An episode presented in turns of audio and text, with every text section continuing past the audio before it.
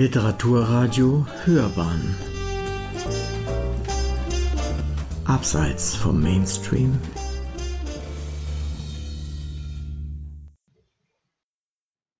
Mein Name ist Bernd Stöver. Ich habe vor einigen Jahren, 2015, ein Bändchen über die Geschichte Kambodschas geschrieben, mit dem Untertitel von äh, Angkor bis zur Gegenwart, das bei CH Beck erschienen ist. Und dieses Buch versucht, sozusagen einen Gesamtüberblick zu geben über ein Land, das den meisten wahrscheinlich gar nicht so bekannt ist und wovon die meisten wahrscheinlich nur einige Stichworte kennen wie Angkor oder Pol Pot. Und genau da beginnt dieses Buch und mit der Überschrift Kambodscha, vergessenes Land. Zugegeben, wer heute an Kambodscha denkt, Kambodscha oder Kambodscha Desa, das Land der Nachkommen des mythischen Kambu, wie es die Khmer noch heute nennen, oder Kampuchea, wie es offiziell heißt, dem wird wahrscheinlich zunächst der blutigste Teil seiner jüngsten Geschichte in den Sinn kommen.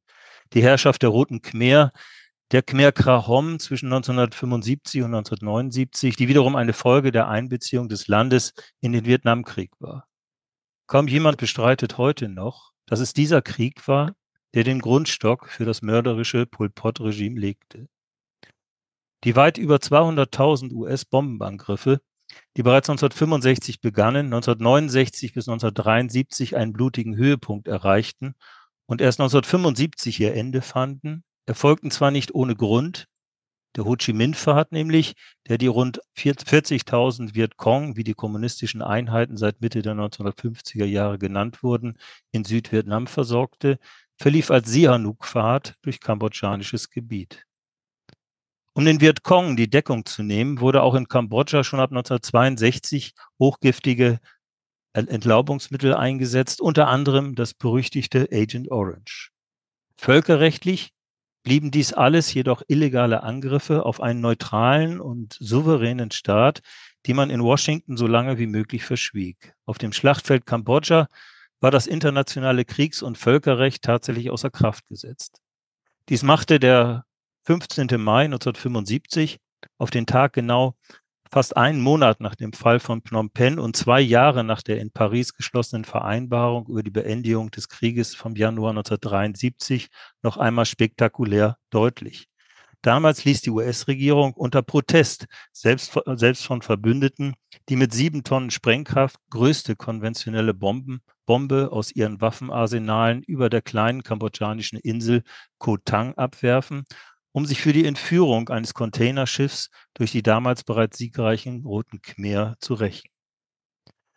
Die Sideshow, wie der Journalist William Shawcross das Schlachtfeld Kambodscha 1979 in seinem berühmten für den Pulitzer-Preis vorgeschlagenen Bericht nannte, zerstörte in diesen Jahren eines der letzten relativ stabilen Länder Südostasiens, das noch in den 50er Jahren eine der großen demokratischen Hoffnungen in der Region gewesen war und ebnete damit den Weg für Pol Pots Regime, das 1975 seine mörderische Herrschaft begann. Die rund 2,4 Millionen Bomben trafen zwar auch Truppenansammlungen, insbesondere aber Zivilisten, was die Roten Khmer erst in die Lage versetzte, massenhaft jugendliche Waisen zu rekrutieren. Heute weiß man, dass diese Kindersoldaten zu ihren gläubigsten und auch zu ihren rücksichtslosesten Anhängern wurden.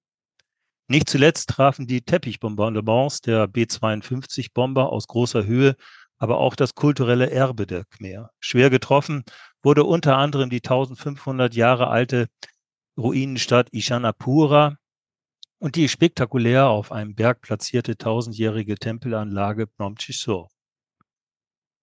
Erfolgreiche Hollywood-Streifen wie Francis Ford Coppolas Apocalypse Now kultivierten ab 1979 bezeichnenderweise in jenem Jahr, als auch die monströse Diktatur des Steinzeitkommunisten Pol Pot unterging, weltweit das Bild eines vergessenen Winkels der Welt, in dem irrationale, grauenhafte Dinge geschahen. Gerade dieser stilbildende und mit Millionen Zuschauern wirkmächtige Film prägt mit seinen verstörenden Bildern bis heute die Sicht auf das Land. In apokalyptischen Szenen taucht es wie aus einer anderen Welt auf, mit dem mit vom Dschungel verschluckten jahrhundertealten Tempeln, mit steinzeitlichen Bergvölkern, die mit Speeren bewaffnet jeden bekämpfen, der in ihr Gebiet eindrang. Ein vergessener Ort, in dem kein Gesetz mehr zu gelten schien und in dem deshalb auch Psychopathen wie der vom Hollywood-Star Marlon Brando verkörperte Colonel Kurtz eine brutale Herrschaft etablieren konnte, ohne dass sich dagegen irgendein Widerstand erhob. Hier sind Sie am Arsch der Welt, Captain, wird der vom Martin Sheen dargestellte Filmheld, Filmheld Captain Willard begrüßt, der Kurtz im Auftrag der US-Armee töten soll, als er die Grenze Kambodschas überschreitet. Alles dies schien dem westlichen Publikum so fremd wie das fast 80 Jahre alte literarische Vorbild, nämlich Joseph Conrads berühmte Kongo-Novelle Heart of Darkness. Noch bestürzender waren die Berichte, die die Welt zur gleichen Zeit aus dem untergegangenen demokratischen Kambodscha Pol Pots erreichten, das am 17. April 1975, dem Tag Null der, der, Roten, der Roten Khmer gestartete und an Maos großen Sprung orientierte Gesellschaftsexperiment kostete nach den Toten des Vietnamkrieges noch einmal mindestens 1,67 Millionen Kambodschaner das Leben. Wahrscheinlich sind es mehr gewesen. Weltweit bekannt gewordene Kinofilme, insbesondere The Killing Fields, präsentierten erneut unvorstellbares Grauen. Selbst langjährige Kenner des Landes glaubten angesichts dieser Katastrophe, dass es eine besonders ausgeprägte Brutalität der Khmer gebe.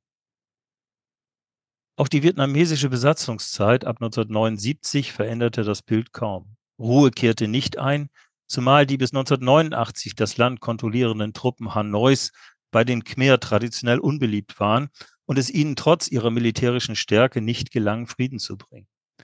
Erst 1999 ergaben sich die letzten Einheiten der Roten Khmer. Zurück blieben vier bis sechs Millionen Landminen und eine unbekannte Anzahl von Blindgänger, darunter vor allem auch die besonders heimtückischen Clusterbomben. Offiziell schätzte man schon 2002, dass rund 4500 Quadratkilometer des Landes mit noch nicht geräumten Altlasten der Kriege, die das Land seit 1940 heimgesucht hatten, kontaminiert sind. Dazu gehören eben auch heute noch die Bereiche um weltberühmte Tempel. In kaum einem anderen Land der Welt gibt es so viele Amputierte wie in Kambodscha, da niemand weiß, wo die Sprengsätze liegen. Identifiziert sind heute nur rund 11.500 Minen in rund 15.000 Dörfern. Daher gefährden sie bis heute nicht nur rund 45 Prozent der Einheimischen, sondern auch unvorher, äh, unvorsichtige Touristen, die vielleicht nur einmal kurz von den ausgeschilderten Wegen abweichen. Tatsächlich schien sogar das Ende des Kalten Krieges 1991 Kambodscha kaum zu helfen. Zwar zogen die unbeliebten Vietnamesen schon 1989 ab, aber die Entsendung von zwei gut gemeinten, aber schlecht geführten UN-Missionen zwischen 1991 im Oktober und November 1993 brachten eine weitere Katastrophe, die bis heute kaum eingedämmte Welle von HIV-Infektionen, die das Bild eines gescheiterten Staates noch verstärkte. Zudem wurde nun auch im Ausland das problematische Nebeneinander von Opfern und Tätern in Kambodscha immer deutlicher, wie es aus vielen anderen nachdiktatorischen Ländern bekannt war. Zum Synonym davor wurde der kleine Ort Pailin im Nordwesten, der zum Rückzugsort selbst hochrangiger Kader der Roten Khmer geworden war. Nuan Shea, der einstige Bruder Nummer zwei neben Pol Pot, fühlte sich hier lange Zeit so unbehelligt, dass er Journalisten ausführliche Interviews gab. Mit Pailin rückte auch die äh, auffallende Nachsicht gegenüber den Tätern in den Fokus, die der Regierung unter den ehemaligen Khmer Rouge-Funktionären Heng Samrin und Hun Sen seit 1979 gezielt betrieben hatten. Samrin ist bis heute Präsident der Nationalversammlung, Sen Premierminister. Gezielt waren sogar weitere Belastete, einschlägig Belastete, in hohe Ämter gebracht worden. Unter diesen Gegebenheiten schien es bezeichnend, dass es für die juristische Abrechnung mit den alten Kadern internationalen Drucks bedurfte. So bleibt das Land bis heute weit entfernt von westlichen Vorstellungen einer demokratischen Gesellschaft. Nach Recherchen von Transparency International gehört es zu den korruptesten Staaten der Welt. 2013 gab es weltweit nur 15 andere, in denen es noch mehr Korruption gab. Auch Menschenrechte finden wenig Beachtung, als Anfang des Jahres 2014 berechtigte Forderungen von kambodschanischen Textilarbeiter im Gewehrfeuer kambodschanischer Soldaten und Polizisten erstickt wurden, blieben mehrere Tote zurück. Dass Kambodscha aber dennoch viel mehr ist, nämlich eine faszinierende tropische Kulturlandschaft mit jahrhundertealter großer Geschichte, rückte erst ab 1999 wieder ins internationale Bewusstsein. 2012 besuchten nach offiziellen Angaben fast vier Millionen Touristen das Kingdom of Wonder, als das sich das Land der Khmer heute vermarktet. Hauptziele sind vor allem die zwischen dem 9. und 14. Jahrhundert entstandenen Tempelanlagen der Angkor-Dynastien, von denen einige seit 1992 zum UNESCO-Weltkulturerbe gehören. Die Khmer haben es sogar gelernt, die Schattenseiten des Landes touristisch zu verwerten. Dazu gehören Folterzentren und Gräberfelder der Pol Pot-Zeit, die zu Gedenkstätten gemacht wurden, ebenso wie die vorwiegend für die Landbevölkerung noch immer lebensgefährliche Verminung. Bei vielen ausländischen Besuchern ist das T-Shirt mit dem Aufdruck Danger Mines Cambodia noch immer erste Wahl. Für das bitterarme Land sind die Touristenströme bis heute die wichtigste Einnahmequelle geworden. Für die Tempel Kambodschas die sich allein im engeren Bereich von Angkor auf 400, insgesamt aber auf 1200 Quadratkilometer ausdehnen, wurden sie allerdings häufig zum Fluch. Natur wie Kulturlandschaft waren niemals für einen solchen Massenansturm gerüstet. So ist es vielleicht sogar ein Segen, dass die Bauwerke der Khmerreiche, die mit den sagenhaften Funan im zweiten Jahrhundert nach der Zeitenwende begannen und unter der Angkor-Dynastie zwischen dem 9. und 14. Jahrhundert ihren Höhepunkt erreichten, sich weit über das Gebiet des heutigen Staates Kambodscha erstrecken und dass viele eben nach wie vor nur mühsam zu erreichen sind. In dem beeindruckenden Tempel von Lingapura, heute Koker, wo sich im 10. Jahrhundert kurzzeitig das Zentrum des Reiches befand, oder in der hoch auf einer Felsklippe über der Ebene des heutigen Kambodscha gelegene Anlage von Preavihan, aber auch in den mächtigen Tempel von Funan und Chandler sind Besucher heute häufig noch alleine. Die touristische, dann auch wissenschaftliche Begeisterung für Kambodscha begann während der Kolonisierung im 19. Jahrhundert. Zum Durchbruch wurde der 1863 veröffentlichte Reisebericht Henri Mous, in dem der während seiner Expedition an Malaria verstorbene Autor auch Angkor enthusiastisch beschrieb. Der Erfolg des Buchs fiel in eine Zeit, als sich nicht nur die Begeisterung für die Archäologie auf einem Höhepunkt befand, sondern auch das Interesse an Südasien gewachsen war. Neben den Berichten über die Entdeckung der märchenhaften Tempel und Reichtümer Britisch-Indiens hatten vor allem die Schilderungen Niederländisch-Indiens Niederländisch ein lebhaftes Echo gefunden. Über 200 Jahre nachdem die niederländische Ostindien-Kompanie auf Java ihren Hauptsitz Batavia heute Jakarta, gegründet hatte, war dort 1814 der Tempelberg Borobudur wiederentdeckt worden, der etwa zur gleichen Zeit wie viele Khmer-Heiligtümer im 8. und 9. Jahrhundert entstanden war. Anders als diese, die nach und nach vom Dschungel verschluckt wurden, hatte auf Java der Vulkan Merapi Borobudur bereits im 10. Jahrhundert begraben. Dass es beeindruckende Tempel in Kambodscha gab, war freilich auch in Europa schon lange vorher bekannt.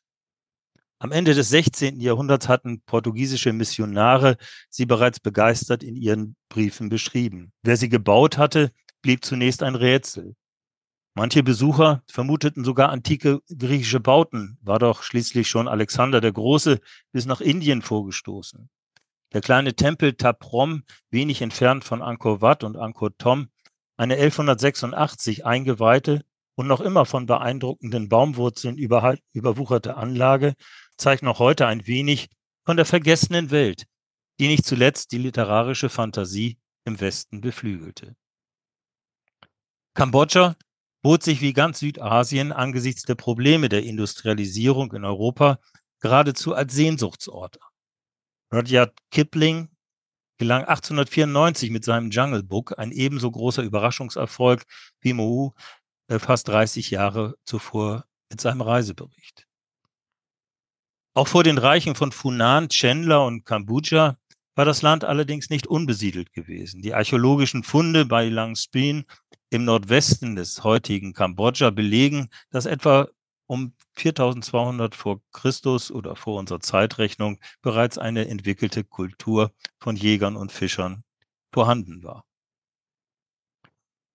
Sie wurden später von einwandernden den sesshaften austronesisch-proto-malaiischen Bauern zurückgedrängt. Aber aus dieser Mischung entstanden eben die Khmer und eben auch das Khmer, das man zu den sogenannten austroasiatischen Sprachen rechnet. Heute zählen von den rund 15,5 Millionen Kambodschanern noch immer 90 Prozent ethnisch zu den Khmer, 5 Prozent sind Vietnamesen, 1 Prozent Chinesen. Weitere Bevölkerungsgruppen sind die zu den sunnitischen Muslimen gehörenden Cham, Nachkommen des Reichs Champa, sowie sogenannte Bergstämme, äh, die vor allem die östlichen Provinzen Kratje, Stongtreng, Modulkuri und Ratanakiri bewohnen. Darüber hinaus gibt es die außerhalb des heutigen Staatsgebiets lebenden Khmer, die noch heute belegen, wie weit einst das mächtige Imperium reichte. Die Khmer Lö die oberen Khmer lebten vorwiegend im nun thailändischen Isan, einem früher dicht bewaldeten Hochland zwischen der 1657 gegründeten siamesischen Stadt Nakhon Ratchasima und dem Mekong. Die Thais nannten sie abschätzig die Waldkhmer. Bezeichnenderweise wird heute aber Nakhon Ratchasima noch immer Korat genannt. Angkorai Kurz Kurat lautete eben der Name der alten Khmer-Gründung, neben der die Siamesen nach deren Eroberung ihre Festung errichteten. Zu den Khmer Lö wurden auch die Bergstämme in Ostkambodscha gezählt. Die Khmer Krom, die unteren Khmer hingegen, lebten im heutigen Vietnam und sind mehrheitlich im Mekong-Delta ansässig. Auch das heutige Ho Chi Minh City, das, ehemalige Saigon, war unter dem Namen Pre Nokor ursprünglich eben eine Khmer-Siedlung.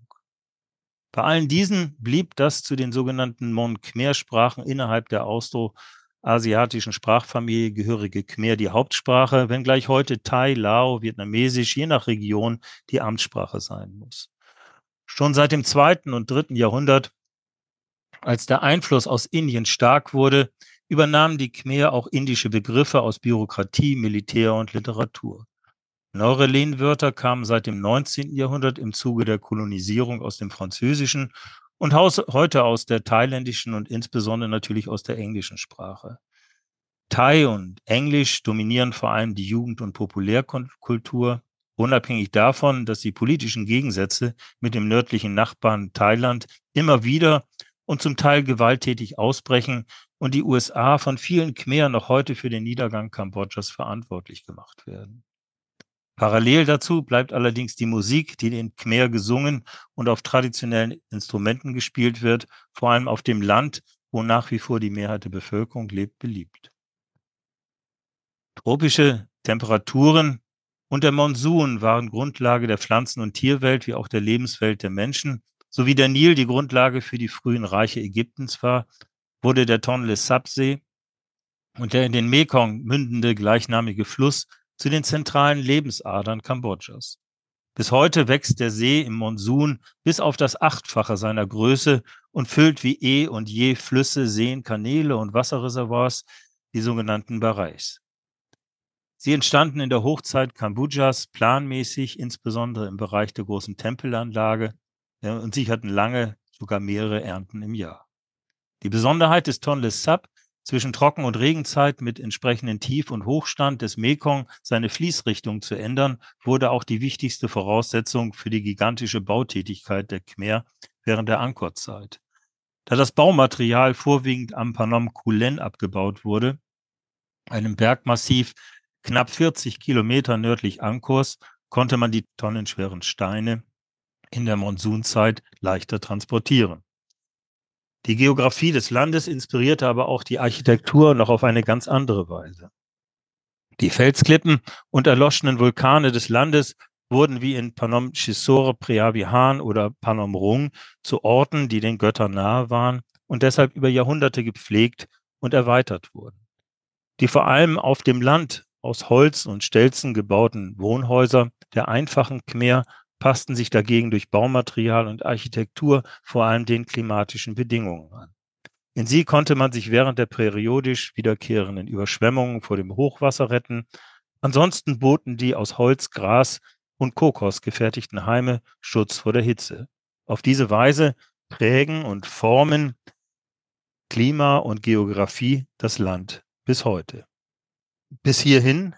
Ich würde an dieser Stelle einen kurzen Strich machen und äh, freue mich auf das Gespräch, das über dieses Buch nun stattfindet. Dankeschön. Willkommen bei der 124. Folge der Sendung Hörbahn on Stage. Ich bin Uwe Kulnig und mein heutiger Gast ist Bernd Stöver.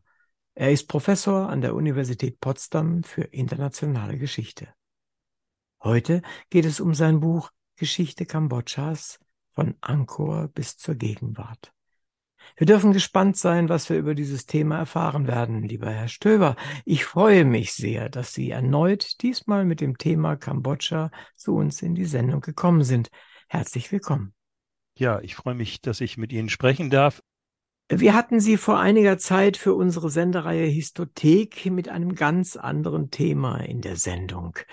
Es ging um die Übersiedlung Westdeutscher in die DDR und war, es war sehr interessant und sehr aufschlussreich. Die Sendung wurde auch vielfach gehört und heute aber sprechen wir über Kambodscha. Wie kommt es zu diesem thematischen Sprung nach Asien? Also für mich ist es eigentlich kein thematischer Sprung, sondern es ist eigentlich eine logische Fortsetzung der Forschung, die ich äh, betrieben habe seit den 90er Jahren. Äh, und zwar die Geschichte des Kalten Krieges. Und äh, in Asien äh, und gerade auch die Entwicklungsländer sind ähm, immer sagen Opfer und Leidtragende des Kalten Krieges in besonderer Weise gewesen. Und Kambodscha nun ganz besonders, äh, weil Kambodscha aus meiner Sicht das am stärksten betroffene Land vom Kalten Krieg gewesen ist. Also gerechnet äh, die Bevölkerungszahl und äh, äh, dem gegenübergestellt die Toten. Also fast ein Drittel der Bevölkerung sind wahrscheinlich äh, während dieser Zeit äh, im Vietnamkrieg, äh, im, im äh, französischen Indochina-Krieg und während der Pol Pot-Zeit und im dritten Indochina-Krieg seit 1979 gestorben. Und das ist äh, eine, eine so äh, immense Zahl, äh, dass man gar nicht eigentlich um Kambodscha herumkommt, wenn man über die Geschichte des Kalten Krieges spricht. Mhm, verstehe. Dann ist ein wirklicher Zusammenhang da, der aber beim letzten Mal noch nicht von mir jedenfalls nicht erkannt werden konnte. Vielleicht könnte ich noch einen kurzen Satz äh, nochmal ergänzen. Der, die Angkor-Geschichte, die ja sozusagen mit in dem Band aufgehoben ist und Funan und Chenla und alles, was dazugehört, ähm, spielt sozusagen eine, eine, eine zentrale Rolle, weil man unter anderem eben die Pol Pot-Geschichte nicht versteht, die äh, Geschichte des demokratischen Kampuchea, wenn man Angkor nicht berücksichtigt. Und Angkor ist sozusagen der nationale Kulminationspunkt. Äh, die Roten Khmer haben alles Mögliche schlecht gefunden, alles Mögliche, aber niemals Angkor. Und sie haben sich vor Angkor abbilden lassen. Sie haben das als die äh, Leistung ihres Landes gesehen, aber im Wesentlichen nur Angkor. Und äh, das ist ein, ein, ein wesentlicher Punkt, warum man wenn man die Geschichte Kambodschas verstehen will, eigentlich am Anfang anfangen muss. Hm. So, als wenn man in Deutschland bei Karl dem Großen anfängt oder, oder ähnliches. Sie haben eben erwähnt, dass es äh, eine große Anzahl von, von Opfern gab, letztendlich bei den äh, mhm. Auseinandersetzungen in der Vergangenheit. Kambodscha verbinden ja viele Menschen auch mit, mit Asien, mit, mit Urlaub sogar, mit, mit Sehnsucht ein bisschen. Und welches war Sie waren ja dort äh, und wahrscheinlich nicht nur einmal. Welches war Ihr schönstes Erleb Erlebnis in Kambodscha? Also ich bin jedes Jahr da gewesen, seit 2002, äh, bis auf diese Corona-Zeit jetzt. Ja, ja. Hm. Und äh, mein, mein prägendes Erlebnis ist eigentlich, also der, der erstmal der, ähm, der Blick auf äh, auf Kambodscha, wenn man zu Fuß über die Grenze geht. Ich bin äh, in der Regel äh, über Pol Pot, äh, Pol Pot nach ähm, äh, Kambodscha gegangen. Pol Pot ist der Grenzübergang von Thailand, ist auch das einfachste. Flugzeug ist kompliziert. Mhm. Ähm, und ähm, ich bin sehr lange dann ähm, im Wesentlichen mit dem Fahrrad dort herum, dort herumgefahren habe sehr viele Fotos gemacht, habe sehr viel mich mit Leuten unterhalten, die sehr kommunikativ sind. Und wenn damals war das noch so, wenn ein ein, ein Fremder da in den Dörfern auftaucht, ein, ein Verlangen, ein, ein Westler Ja. auftaucht, dann ähm, wollten sehr, sehr viele äh, sprechen und vor allen Dingen auch Englisch sprechen. Das waren vor allen Dingen die Jüngeren. Mhm. Und sie wollten natürlich auch, äh, wie das immer so ist, äh, ein wenig Geld verdienen damit. Das ist auch völlig in Ordnung gewesen. Insofern Mhm. bin ich dann viel auf dem Motorbike bei ähm, ähm, mit irgendwelchen Leuten herumgefahren, die mich dann auch an die äh, entferntesten äh, Tempel gefahren haben. Und manche Mhm, liegen tatsächlich noch so weit weg, äh, dass da kein, äh, keine Reise von irgendeinem Reiseanbieter hingehen würde. Das ist, ist auch nicht gut, wenn man das mit äh, aus, aus äh, sozusagen aus dem ähm, aus, aus äh, eigenem. Antrieb Mhm. macht, ähm, weil in der Regel dann noch irgendwelche Minen liegen. Man sollte auch nicht einfach mal zum Austreten äh, vom Weg abgehen Mhm, oder sowas. verstehe, Das ist ja. wirklich eine, zum Teil eine gefährliche Sache. Das ist insbesondere die, äh, die Grenzregion nach Thailand, äh, die äh, schwer vermint gewesen ist und noch zum Teil nicht geräumt ist. Und ähm, da würde ich auch nicht einfach mal so reinlaufen, wenn Mhm, ich, äh, wenn man mhm. noch bei Sinnen ist. Es gibt, wie gesagt, die ähm, in, in Kambodscha eine erhebliche Zahl von Amputierten. Äh, und das sind nicht nur äh, äh, Opfer von Minen und sowas, sondern auch von vielen Verkehrsunfällen, weil der Verkehr äh, Kam in Kambodscha, naja, Ja, ich chaotisch, katastrophal ist, aber das ist auch in Thailand so. Also das ist jetzt wollte ich sagen, äh, ich kenne das es aus jetzt nicht, Thailand und Vietnam genau, auch so. Das ist, das ist nicht, ähm, aber ähm, es sind tatsächlich eine Menge da, also eine Menge äh, Verwundeter, Verletzter da. Und das sind vor allen Dingen auch Frauen, die äh, für die äh, Minenräumung dann da eingesetzt wurden. Sie räumen im Wesentlichen das weg, äh, was in den letzten Jahrzehnten da eben angehäuft worden ist. Mhm. Im Übrigen haben sie, äh, hat äh, Kambodscha auch ein Angebot ähm, an die Ukraine gemacht, bei der Minenräumung zu helfen. Das fand Ah. ich sehr bemerkenswert. Aber sie haben sicherlich eine der größten Erfahrungsschätze durch ihre drei Indochina-Kriege. Es gibt ja tatsächlich drei Indochina-Kriege, die von Wahnsinn. 1946 bis 1991 laufen. Ne? Also es ist der längste. Krieg, der jemals geführt worden ist. Wenn man sich das anschaut, abgesehen vom Hundertjährigen Krieg vielleicht oder ähnliches Mhm. irgendwann, äh, sondern aber im 20. Jahrhundert ist es der längste Krieg gewesen, länger als der Zweite Weltkrieg. Ähm, und er teilt sich eben auf in verschiedene Phasen und die Leute sind eigentlich immer im Krieg gewesen, also immer in, in Mhm. einer Krisensituation Mhm. gewesen. Gleich mehrere Generationen dann, ja. Mehrere Generationen und äh, es ist auch so, dass eben ähm, viele äh, glauben, äh, dass man damit eben auch äh, tatsächlich auch Touristen dann äh, ins Land bekommen kann, weil äh, was da jetzt nicht mehr so interessant ist, nämlich irgendwelche mh, irgendwelche Überreste der Kriege zu finden, ist für Ausländer immer noch ein, ein, ein Erlebnis. Ich habe es ja kurz erwähnt, Mhm, ähm, T-Shirts äh, mit, mit Aufschriften wie Danger Mines und Cambodia ja. mit so einer explodierenden Mine. Ähm, das ist sozusagen äh, erste Wahl bei, bei vielen Touristen. Ich habe jetzt kein, Ja, kein ist- T-Shirt, aber, aber ist es wird verrückt. überall verkauft und ich habe sehr, sehr viele gesehen, die das gerne auch nehmen. Ja, dieser Tourismus ist sehr seltsam. Ich kenne das aus Vietnam. Da kann man ja auch die, diese unterirdischen Gänge und, Ja. und Tunnel noch be, äh, besichtigen und da durchkriechen auch und all so ja, ein ja, Zeug. das, Äh, das habe ich auch gemacht mit Zeit lang, ja. Also seltsam ist es, ist auch diese, meine, wenn man es aus, aus vielleicht geschichtlichem Interesse gemacht ist, so ist ja okay, aber es scheint eine Faszination zu haben auf Menschen, äh, sich in gefährliche Situationen zu begeben, die gar nicht mehr gefährlich sind, äh, aber so irgendwie so, so einen Kitzel vielleicht verursachen oder so. Ich weiß es Ja, nicht. es ist eben ein, ein Land, äh, wo viele eben keinerlei Informationen haben oder nur bruchstückhafte Informationen. So klingt es, als wenn man sich auf eine Expedition begeben hat. Aber das Land ist, soweit ich es kennengelernt habe, ist es ähm, relativ sicher. Mhm. Es gibt äh, wegen der Armut äh, natürlich auch Straßenüberfälle und so weiter. Und Mhm, mhm. davor ist man nicht gefeit. Äh, aber die gibt es auch in Mexiko oder so. Ja, durchaus Also das- einige mehr, ja, ja. Aber so ist, so, so ist Kambodscha nicht. Überhaupt nicht. Ich, ich bin mit dem Fahrrad völlig unbehelligt äh, wochenlang durch das Land gefahren. Äh, und es, es war niemand da, der mich irgendwie belästigt, belämmert hat. Äh, nur freundliche Leute im Grunde genommen, die mir irgendwas erzählen wollten oder die mit mir Englisch sprechen wollten oder die mir was auch verkaufen wollten natürlich. Äh, und äh, das, das ist, ist, ist völlig in Ordnung. Ja, und die mir Tipps gegeben haben, wo man noch hingehen kann, äh, was, wo, wo keine Leute hinkommen, wo man quasi alleine ist. Und ich war tatsächlich an Orten, wo ich wirklich im Grunde genommen den Tag alleine zugebracht habe. Äh, da kein einziger Tourist, äh, natürlich auch keiner äh, von irgendwelchen geführten Reiseveranstaltern oder sowas, Veranstaltungen. Ähm, und das war eben möglich und ähm, das war wirklich sowas wie das vergessene Land, das man erstmal so für sich entdeckt. Und man trifft nicht dauernd auf irgendwelche ähm, äh, Gruppen, äh, die mit Regenschirmen bewaffneten Führern da äh, weiß, angeführt Sie, werden. Ich weiß, was Sie meinen.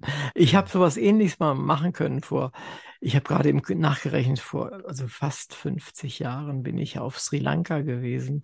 Auch mit, nicht mit dem Fahrrad unterwegs, sondern mit so einem ganz kleinen Mopedchen da, mhm. die es dort, dort gibt. Und äh, so bin ich dann äh, durch die, durchs Land gefahren. Und da erlebte ich das Gleiche, was Sie eben auch geschildert haben. Menschen, die einen ansprachen. Und ich meine, äh, dadurch durch die enge, die große Nähe zu, zu Indien ist das ja alles relativ gut Englisch gewesen, tatsächlich auch schon. Und man konnte mit den vielen Menschen auch reden. Und das gehört zu meinen schönsten Erinnerungen, die ich in Urlauben, wenn ich, für mich war es ja Urlaub, äh, jemals hatte. Und das ist dann natürlich, ich verstehe es, warum Sie das bei meiner Frage als schönstes Erlebnis dann auch mit wieder in Ihr Gedächtnis rufen. Das ist eine wirklich tolle Sache, sowas zu erleben. Während, während der, also in, äh, in, im, im, Kambo im, in Kambodscha, im Angkor-Gebiet, also im, im engeren Gebiet sozusagen der, der Angkor-Bauwerke, nämlich Angkor Wat und Angkor Thom, da sind natürlich dann wieder Touristengruppen. Aber wenn man da sitzt, wenn man da sitzt, das war auch sehr interessant, wenn man da sitzt äh, und hat viel Zeit, hat nur sein Fahrrad dabei und einen Fotoapparat, äh, dann äh, äh, kommt im Grunde genommen ein Bus, er wird, äh, die Leute kommen raus, es ist sehr laut und sehr durcheinander, dann gehen sie wieder zum Bus hin und es wird dann äh, schlagartig wieder ruhig und man hat im Grunde genommen äh, nur das Zirpen von äh, Tierchen und, äh, und ansonsten gar nichts mehr, äh, weil die Touristen wieder weg sind. Und äh, ich fand das immer sehr, sehr angenehm dort. Man, man war, wurde eigentlich allein gelassen sozusagen da und konnte sich das vollständig anschauen. Und das fand ich immer sehr angenehm. Es ist ein, ein wirklich ein faszinierendes Land.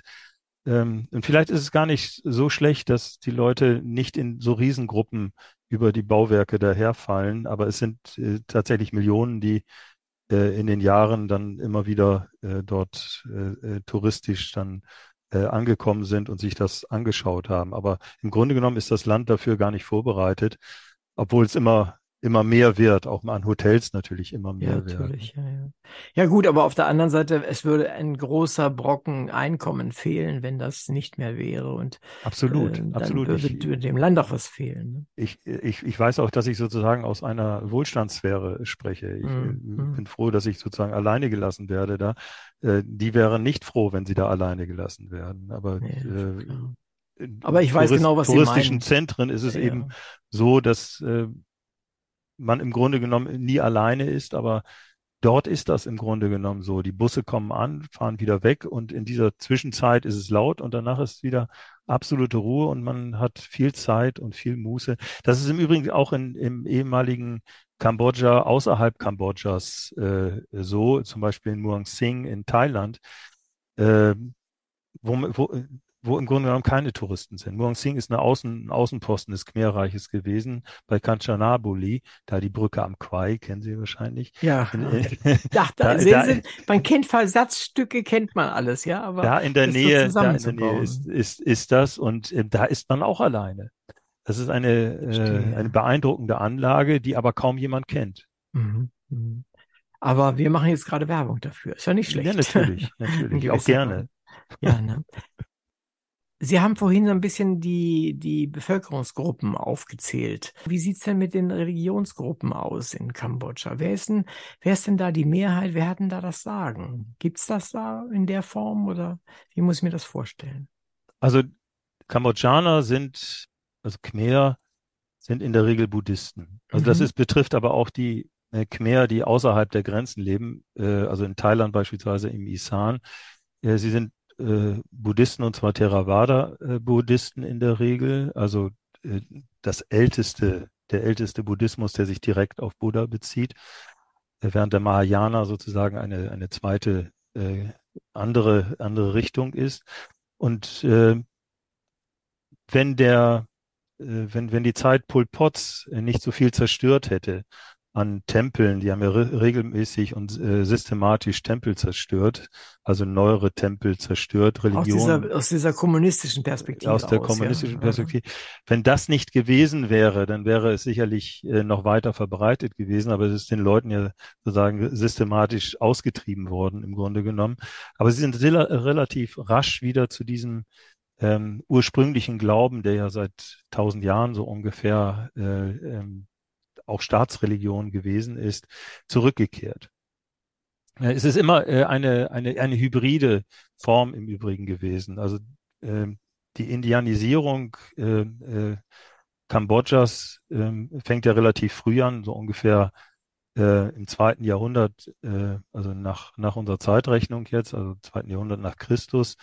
Da ist die, beginnt die Indianisierung und es wird viel vom Hinduismus äh, dann eben übernommen, so dass das immer so eine Art hybride Form ist Mhm. mit animistischen äh, Traditionen, die dazwischen sind, äh, mit Geistern und ähm, ähm, also belebter, ähm, belebter Natur, die, das, die damit dazugehören. Diese, diese Mischung macht das eben auch. Und ein äh, buddhistischer Tempel ist eben auch in Teilen eben mit buddhistischen Gottheiten, äh, mit, äh, mit hinduistischen Mit den- Gottheiten diese typische äh, Mischung, die man vielfach ja, findet. ne? äh, ähm, bestückt. Ähm, und äh, äh, das ist ähnlich wie in, äh, wie in Thailand. Ähm, obwohl das eine, also die Thais mögen die Khmer nicht so gerne und die Khmer mögen die Thais nicht so gerne. Das hat so historische Gründe.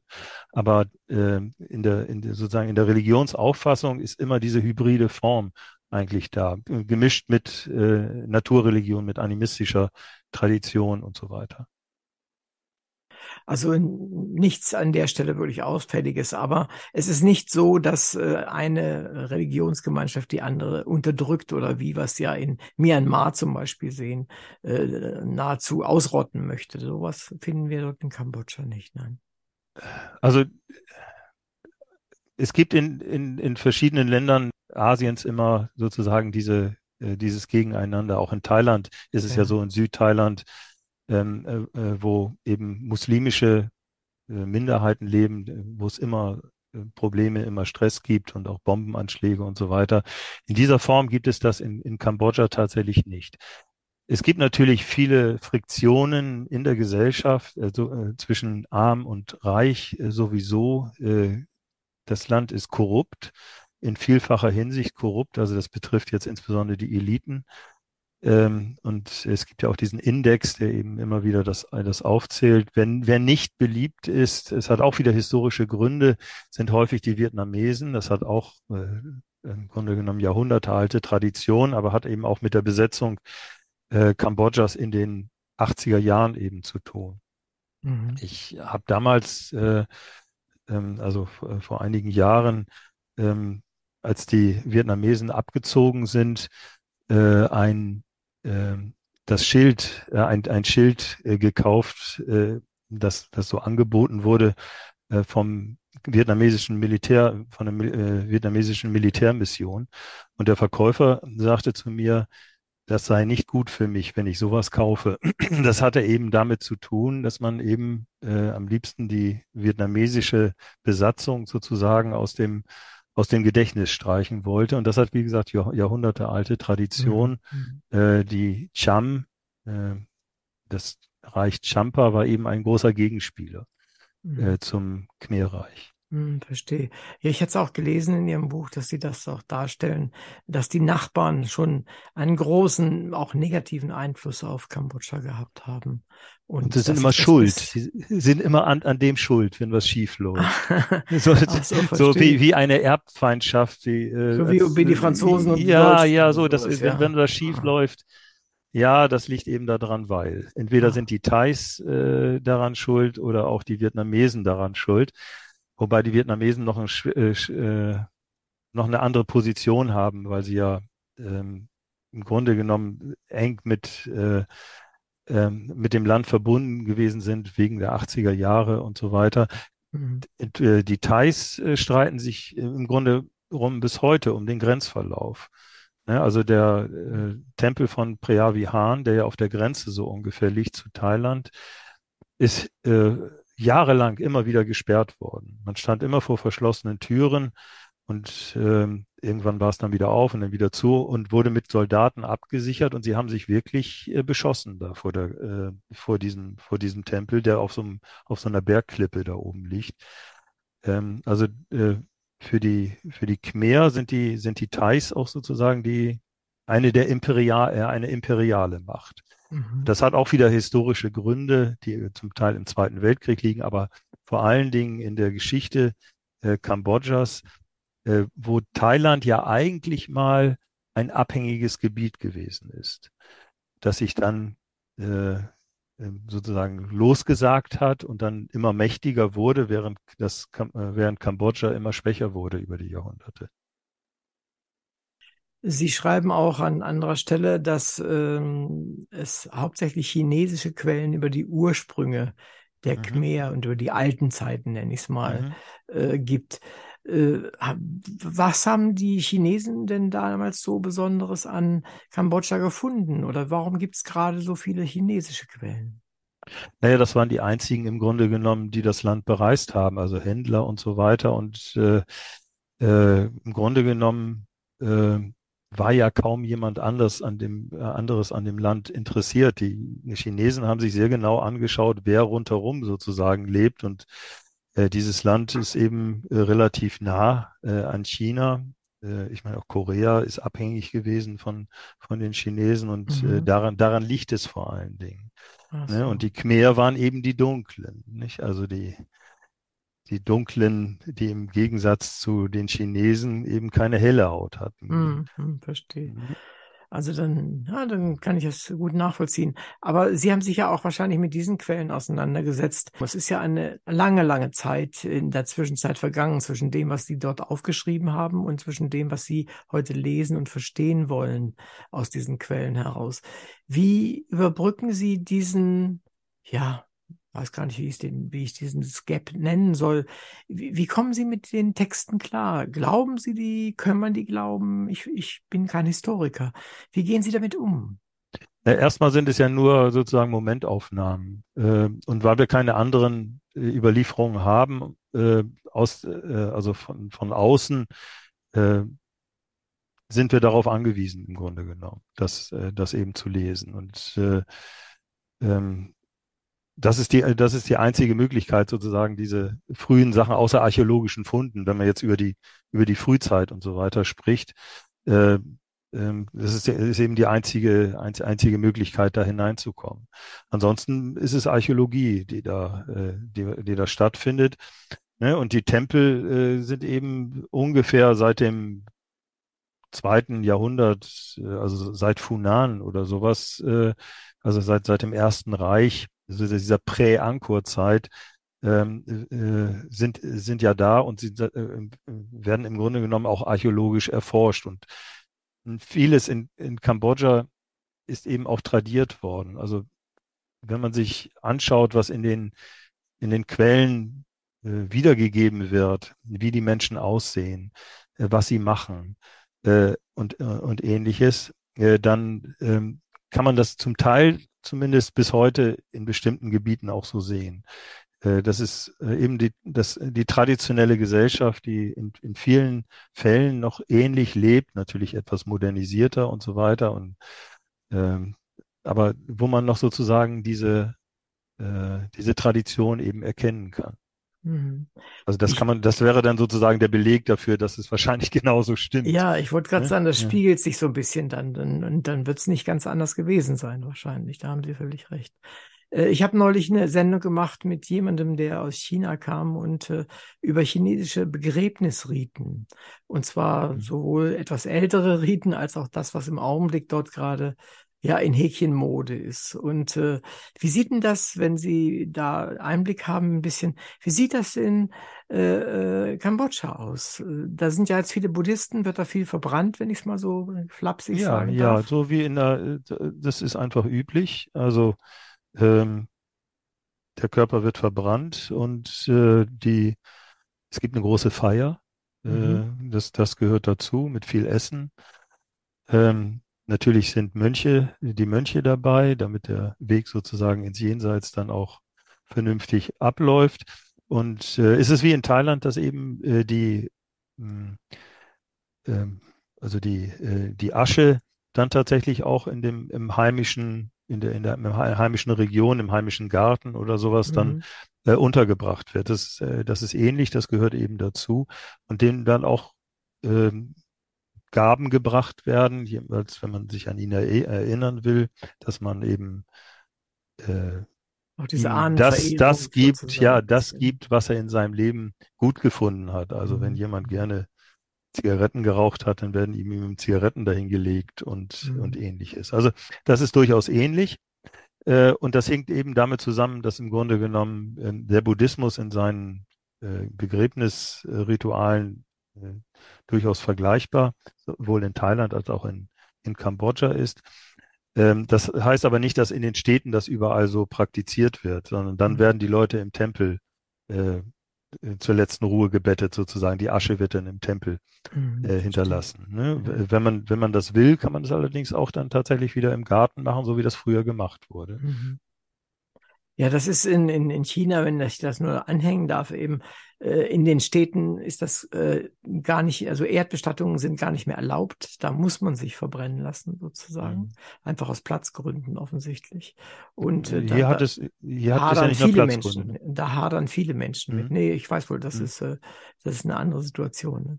Also es ist schon immer, ich finde es interessant zu sehen, wie gehen die Menschen in den verschiedenen Ländern mit ihren Toten um. Dann kann man auch vieles sehen, wie sie das machen, wie sie leben, dann anschließend auch, ja, Ahnenverehrung oder auch nicht oder wie auch immer.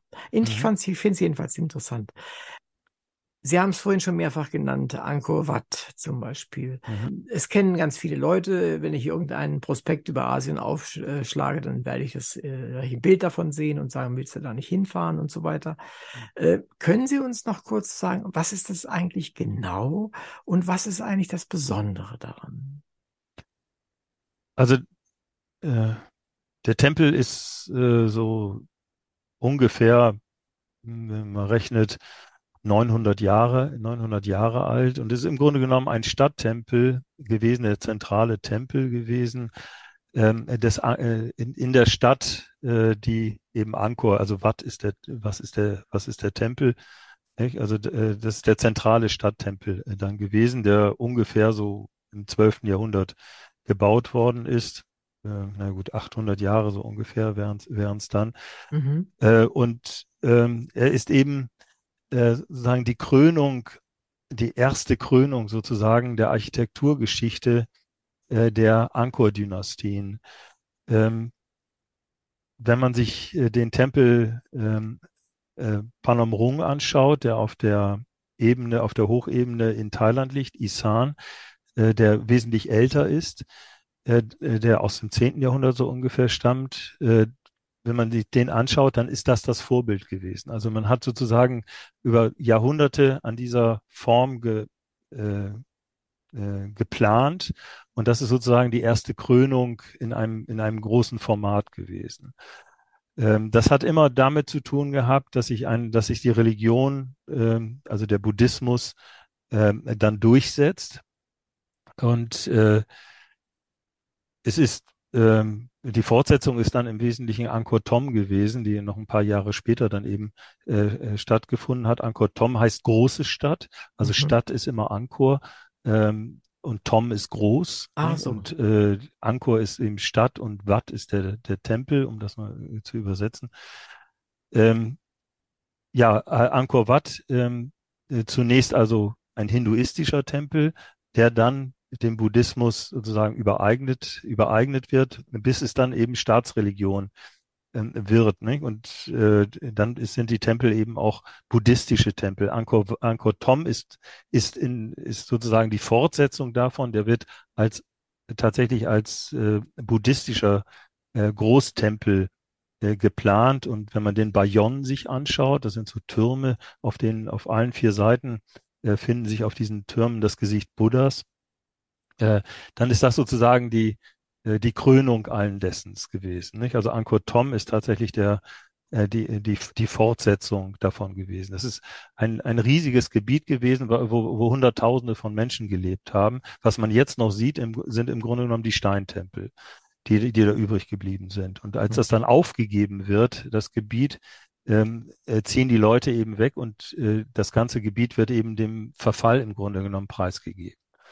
Ne? Und äh, das hat was, das hat was damit zu tun, dass die Siamesen, also die Thailänder, ähm, also die Thais immer stärker werden und das Gebiet immer mehr bedrohen und dann wird eben tatsächlich äh, Angkor irgendwann aufgegeben. Mhm. Äh, und äh, was, was wir jetzt sehen, ist sozusagen tatsächlich sowas wie ja, sowas wie eine äh, verlassene, verlassene Welt, so wie bei den Maya vielleicht. Ja, man kann sich sagen, ja auch nicht mehr vorstellen, genau, dass da mal Tausende oder Hunderttausende oder vielleicht sogar Millionen gelebt haben und dass es eine riesige Stadt gewesen ist, wo eigentlich ähm, der, der, das Angkor Wat, der, äh, also der Tempel Angkor Wat, äh, nur sozusagen der Stadttempel gewesen ist. Und rundherum waren die ganzen Verwaltungsgebäude, die Wohngebäude und so weiter. Mhm. Die sind weg. Ne? Und sie sind dann seit Jahrhunderten im Verfall preisgegeben, wie alle anderen Tempel im Grunde genommen auch. Äh, das Interessante ist, dass diese Tempel tatsächlich äh, zum Teil jedenfalls äh, gepflegt worden sind. Also selbst die abgelegensten Tempel äh, haben Besucher, äh, die dort ähm, im Grunde genommen ihren, ihren Glauben pflegen und auch Blumen hinterlegen oder äh, Gaben hinterlegen, auch in, in, entfernteren Gebieten. Und das ist über Jahrhunderte eben auch da so gewesen. Die, äh, die äh, Westler, die Falang oder Barang, äh, haben ja nie geglaubt, dass das tatsächlich äh, von den Khmer gebaut worden ist, das Ganze. Dieses Volk, was Sie da sehen im 19. Jahrhundert oder auch im 16. Jahrhundert, als die Missionare dann mhm. da ins Land einfallen, äh, denken ja, das sind äh, irgendwelche, müssen irgendwelche anderen Leute gewesen sein, die das, die das gebaut haben. Das können doch nicht diese einfachen Bauern gewesen sein, die äh, scheinbar ungebildet äh, auf dem Land da nur ihren Acker bestellen. Das müssen doch andere gewesen sein. Aber es sind tatsächlich eben die gleichen äh, gewesen, die diese Tempel gebaut haben, nicht nur äh, für ihren König, also Jajawaman, dem siebten oder auch Jajawan dem zweiten und äh, ähnlichen, ähm, sondern eben auch das als ähm, Dienst an, an den Göttern äh, gesehen haben. Mhm. Welcher Gott jetzt auch immer äh, da zu, äh, zum, zu dem Zeitpunkt eben aktuell gewesen ist. Mhm. Ne? Irgendwann war es äh, Buddhismus, aber vorher eben auch Hinduismus. Mhm.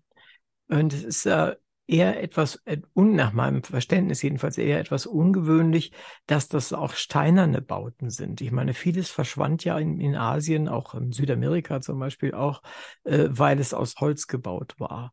Und äh, dann, weil sie gar keine Möglichkeiten hatten, teilweise Felsen mhm. oder was auch immer mhm. zu machen. Wie, wie sind die denn auf die Idee gekommen? Aus was sind denn diese, diese Tempel genau?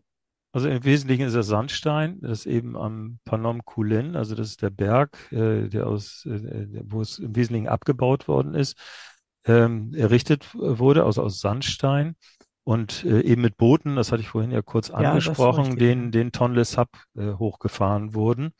Äh, das ist ein Fluss, äh, der, wie gesagt, die äh, Flussrichtung, die Fließrichtung ändert, je nachdem, äh, wie der Monsun ist. Ne? Und äh, insofern konnte man das dahin schiffen. Das war genauso im, wahrscheinlich wie im Nil, äh, am Nil. Genau, das, das hin und her mit dem Wind, ne? Genau. Ja, dass man, ja, dass man es eben, ähm, dass man eben nah auch an die Baustelle herankommt. Ja, ja, ne? Und äh, man hat ja in, in Ägypten, soweit ich das verfolgt habe, sogar einen Hafen gefunden, einen ehemaligen Hafen, der nah an den äh, an den Pyramiden ist. Mhm. Ähnlich ist das eben auch da. Das Holz ist weg. Äh, das, das, Holz ist äh, äh, zweifelsfrei durch die Termiten äh, verloren gegangen. Übrig bleiben die Tempel, die aber früher ganz anders ausgesehen haben als heute, nämlich bunt. Und das ist ja Ah, immer die. Überraschung. Ähm, Ja. ja, wenn man nach Indien fährt, sieht man, dass die Figuren bemalt sind. Und genauso Mhm. war es, war es da eben. Sie waren bemalt. Mhm.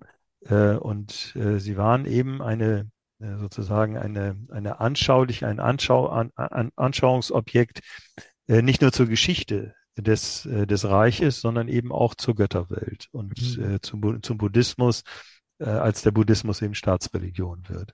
Mhm. Insofern ist es was eine ganz andere, andere Geschichte. Und äh, äh, bevor also die äh, Franzosen dann begonnen haben, das systematisch aufzuräumen, das Gebiet, das war ja völlig äh, zugewachsen, wenn man sich die Berichte anschaut, haben eben tatsächlich dann die Bewohner, äh, die rundherum dann, dann lebten, in diesen, äh, in diesen Gebäuden mitgelebt, weil es die einzigen Gebäude gewesen sind, ähm, die auch, äh, die eben aus Stein waren. Man hat dann da Mhm. seine Holzhütte da eben rangebaut. Und insofern war es eigentlich immer bewohnt äh, Mhm. von einigen, die sozusagen dort übrig geblieben sind und das dann auch im Wesentlichen als, als Mittelpunkt ihres Glaubens betrachtet haben. Mhm. Das wurde Verstehe. dann alles abgeräumt. Ne? Ach, Und mhm. Äh, naja, klar, also das äh, hat ja archäologisch äh, aus Archäolo äh, Archäologensicht da nichts Da passt verloren. das nicht, das ist schon Ja, klar. wenn Ja, da, ja, wenn da. Leute drin wohnen. Das ist so ein Ähm, bisschen Campen an den Pyramiden oder auf den Pyramiden Das war bestimmt in ähnlich. Ägypten nicht, nicht viel anders. Da gehe ich mal ja. stark von aus, obwohl das jetzt nicht mein, mein Fachgebiet ist. Aber Mhm. äh, für, für die, für die Khmer, die dort gelebt haben, ähm, war das sozusagen gelebte Geschichte. Mhm. Das, das war ihr, ähm, ihr Reich und äh, das untergegangen ist. Und die, über die Gründe können wir uns natürlich auch noch was unter, äh, über, Genau, unterhalten. kommen wir auch zu. Äh, aber Mhm. äh, was sozusagen in ihrem Leben äh, ein, ein wichtiger Bestandteil gewesen ist. Und Mhm. äh, deswegen sind die Könige ja auch äh, oder einige Könige äh, so, so beliebt noch heute. Also wenn man äh, also den, den, den Bauherrn von Angkor, äh, Angkor Thom sich äh, äh, vorstellen will, dann äh, braucht man nur in einen beliebigen Laden auf, auf dem Markt zu gehen oder äh, in einen Andenkenladen oder wie auch immer. Und da wird ja Jabermann der Siebte mit, mit Sicherheit äh, als, mit, äh, als, als Kopf stehen, Mhm. äh, den man, den man sich dann äh, auch mitnehmen kann und so weiter. Und der wird äh, eben über Jahrhunderte schon so äh, verehrt, äh, weil er eben nicht nur als Krieger und als Bauherr da ist, sondern eben auch als, als Mönch, als Verkörperung sozusagen des, des buddhistischen äh, Kambodscha eben.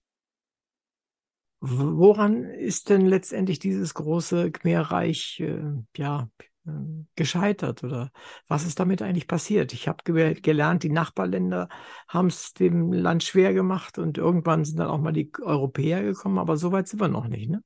Ist vorher schon. Also als die Europäer kommen, ist das eigentlich, äh, ist das alles schon gegessen, im Grunde ja, genommen. ja. Ähm, das, Ausnahmsweise mal, könnte man fast sagen, oder? ja, ähm, also äh, es gibt da verschiedene Theorien. Also äh, eine, eine Theorie, die immer wieder äh, genannt wird, ist außer äh, der Bedrohung äh, durch die Nachbarn, was auf der Hand liegt, und der Überdehnung der Grenzen, man muss das ja auch alles verteidigen, äh, eben der Buddhismus als Staatsreligion gewesen, das Land sozusagen in eine in einen Tiefschlaf gesunken ist ähm, Mhm. und keine kein Interesse mehr daran hatte, sich zu verteidigen. Äh, dieser These stehe ich jetzt nicht so nahe, aber es gehört sicherlich ähm, auch etwas mit dazu. Es ist wahrscheinlich eher die Überdehnung der Grenzen gewesen und die äh, aggress äh, aggressive Politik der Nachbarstaaten. Also Mhm. Mhm. äh, Thais, ähm, also Siam, ähm, die ja ursprünglich abhängige Vasallen gewesen sind, die immer stärker werden und dann auch in das Land einfallen ähm, und äh, äh, Teile davon okkupieren. Das findet noch im Zweiten Weltkrieg genauso statt. Äh, und man hat keine Möglichkeit mehr, das zu verteidigen. Die großen Könige sozusagen, die das Land immer wieder äh, verteidigt haben, äh, gibt es dann eben nicht mehr, sondern relativ schwaches Königtum. Ähm, Angkor äh, ist immer wieder bedroht worden, also unter anderem von den Cham, das sind die, äh, also aus dem Vietnam, aus dem heutigen äh, Vietnam, äh, die Bewohner von Champa gewesen, was sozusagen auch so eine Art Erbfeind dann eben ist, und dann eben die Siamesen. und das konnte dann irgendwann eben nicht mehr verteidigt werden. Ich schätze mal, es lag eher an der Überdehnung der Grenzen. Wenn man sich anschaut, wie groß das Reich tatsächlich gewesen ist und mit welchen Anstrengungen das aufrechterhalten worden ist, also dass Grenzfestungen gebaut werden, die auch besetzt werden müssen, mhm. äh, ein, ein, ein Heer äh, im Grunde genommen äh, da sein muss, um das auch zu verteidigen und so weiter, das findet dann irgendwann eben nicht mehr statt. Und äh, so im 14. Jahrhundert, auch 15. Jahrhundert äh, wird Angkor und Angkor Thom dann immer wieder von siamesischen Truppen eben ähm, erobert. Ähm, Im 12. Jahrhundert dann äh, bereits von den Cham erobert. Und dann ist tatsächlich ist so, dass man sich entscheidet, die Hauptstadt einfach zu verlegen. Und das, da ist eben der Punkt, wo man dann das ähm, aufgibt im Grunde genommen und es nur deswegen erhalten geblieben ist, weil sich einige Leute darum, um einige Tempel dann eben tatsächlich noch gekümmert haben und sie auch so groß waren, dass sie nicht ähm, völlig zusammengebrochen sind. Aber das mhm. ist ja auch, wie gesagt, in Mittelamerika so, ja, dass ja. das nicht alles zusammengebrochen ist, sondern was kaputt gegangen ist, macht im, im Wesentlichen die Natur. Und da sind mhm. eben die, ist die Würgefeige ein ganz äh, heftig, besonderer ja. Gegner. Ja. Wenn man sich Taprom anschaut äh, und sieht, was eine Würgefeige tatsächlich tun kann, nämlich ein ganzes Gebäude hochheben. Äh, und ja, also äh, über lange Zeit natürlich. Ne? also klar, äh, so und äh, äh, dann, dann wird auch klar, dass äh, man ständig hätte pflegen müssen. Mhm. Und Taprom ist ja der Tempel, der eben so erhalten geblieben ist wie vergessene Welt, als wenn äh, Abenteurer durch den Dschungel gehen und dann plötzlich einen uralten Tempel sehen, wie man sie aus Spielfilmen dann mhm. äh, so ungefähr kennt. Ja, ähm, toll, ja. Ähm, aber Irgendwann kamen die Europäer. Irgendwann kamen die Europäer und zwar im 16. Jahrhundert. Die Niederländer, glaube ich, ne, waren die ersten. Bitte? Die Niederländer waren die ersten, oder? Ja, es gibt Missionierungsversuche äh, von ähm, Portugiesen. Ah, okay. Äh, und äh, der, äh, also in Spanien, ähm, äh, wobei auffällig ist, dass Kambodscha es nicht absolut nicht zugelassen hat und auch, äh, dass, dass dort sich der christliche Glauben, also der, der Katholizismus ausdehnt. Und das ist äh, ein etwas anderes als in Vietnam dann stattgefunden hat. Also der christliche Glauben hat tatsächlich in Kambodscha so gut wie keine Chance gehabt. Die Missionare sind rausgeschmissen worden, während in Vietnam eine äh, katholische äh, Minderheit äh, eben sich etablieren konnte. Das ist äh, in, in Kambodscha nicht passiert. Im Gegenteil, äh, sie haben darauf geachtet, dass es eben nicht, nicht so kommt. Ich, ich wollte sagen, im, im, im 16. Jahrhundert, äh, so ungefähr seit 1580 oder sowas, gibt es dann ta tatsächlich äh, eben diese, äh, diesen verstärkten Zuzug von äh, Europäern, ähm, die jetzt vor allen Dingen Händler und so weiter sind. Ähm, und mit diesen äh, Händlern und äh, so weiter kommt, kommen dann eben auch die ersten Berichte und äh, nach, nach Europa und es wird von, von den Tempeln berichtet. Es ist also nicht so, dass es jemals, jemals vergessen worden ist dort, sondern ähm, es war nur am anderen Ende der Welt und in einem Winkel, den man nicht unbedingt immer äh, gesehen hat und nicht sehen wollte vielleicht. Mhm. Und dann kommt im 17. Jahrhundert die Ostindische Company und äh, ähm, äh, die ja relativ erfolgreich sind, bis sie dann pleite gehen, äh, aber die dann bis nach Indonesien eben äh, ein relativ großes äh, Handelsgebiet eben äh, aufbauen. Und mhm. Äh, die sind dann eben auch in Kambodscha aktiv.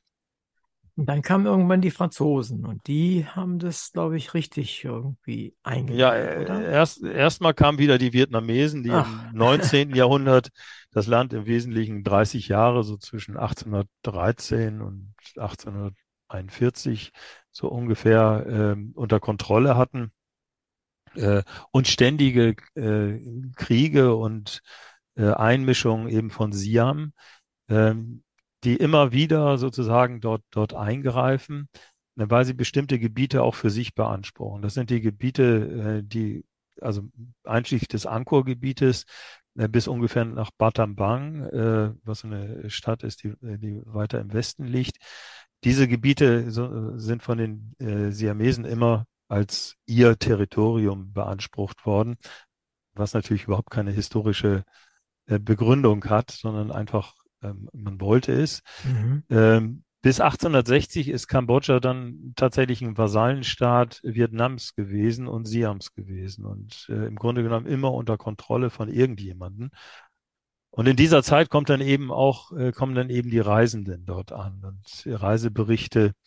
Und dann gibt's diesen berühmten Angkor-Boom oder wie man ihn bezeichnen will, was damit zu tun hat, dass im 19. Jahrhundert eine riesige Begeisterung für alte, äh, für alte Reiche besteht. Es ist parallel sozusagen zu den Ausgrabungen in Ägypten und äh, den, den Altertümern, die man von dort in europäische Museen bringt und so weiter. Mhm. Das Gleiche ist eben dann eben auch äh, dort passiert. Und ähm, wenn man sich das anschaut, äh, es gab ja diese Weltausstellung, äh, als Frankreich dann äh, das als Indochina für sich beansprucht hat.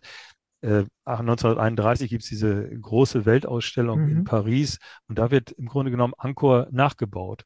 Ach. Sozusagen ein, äh, ein aus, aus, äh, aus Holz nach, nachgebaut. Verrückt, ja. ja. Äh, ähm, äh, um zu zeigen, wie toll das da ist. Und äh, das hat eben damit zu tun, dass das für die sozusagen ein, ein, ein äh, zentraler Teil ihres äh, französischen Imperiums gewesen ist.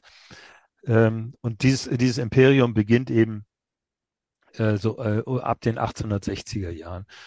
Ne, ab 1863 ist das Protektorat und bleibt dann im Wesentlichen bis zum Ende des ersten Indochina-Kriegs eben ein ein Protektorat äh, Frankreichs und als integraler äh, Bestandteil des äh, französischen Weltreichs, wenn man das, wenn man so will. Mhm. Ne? Und dann ist, äh, wird eben auch äh, eine neue Hauptstadt äh, gegründet. Es ist also weg von von den alten und dann wird Phnom Penh einfach ausgebaut und das sieht man auch heute noch, äh, dass die Franzosen da einen ganz erheblichen Teil ihres äh, ihre Bemühungen darauf verwendet haben auf, auf Phnom Penh bis hin zu Zitronenwerkstätten und, und ähnliches, die dort, äh, die dort, die ja. dort, ja natürlich. Es war äh, sozusagen ein Paris des, des, des Ostens. Paris des Ostens gibt's mehrfach, aber ähm, Phnom Penh war eine weltoffene Stadt mit äh, westlicher Eleganz äh, und äh, westlicher Lebensart und so weiter. Und die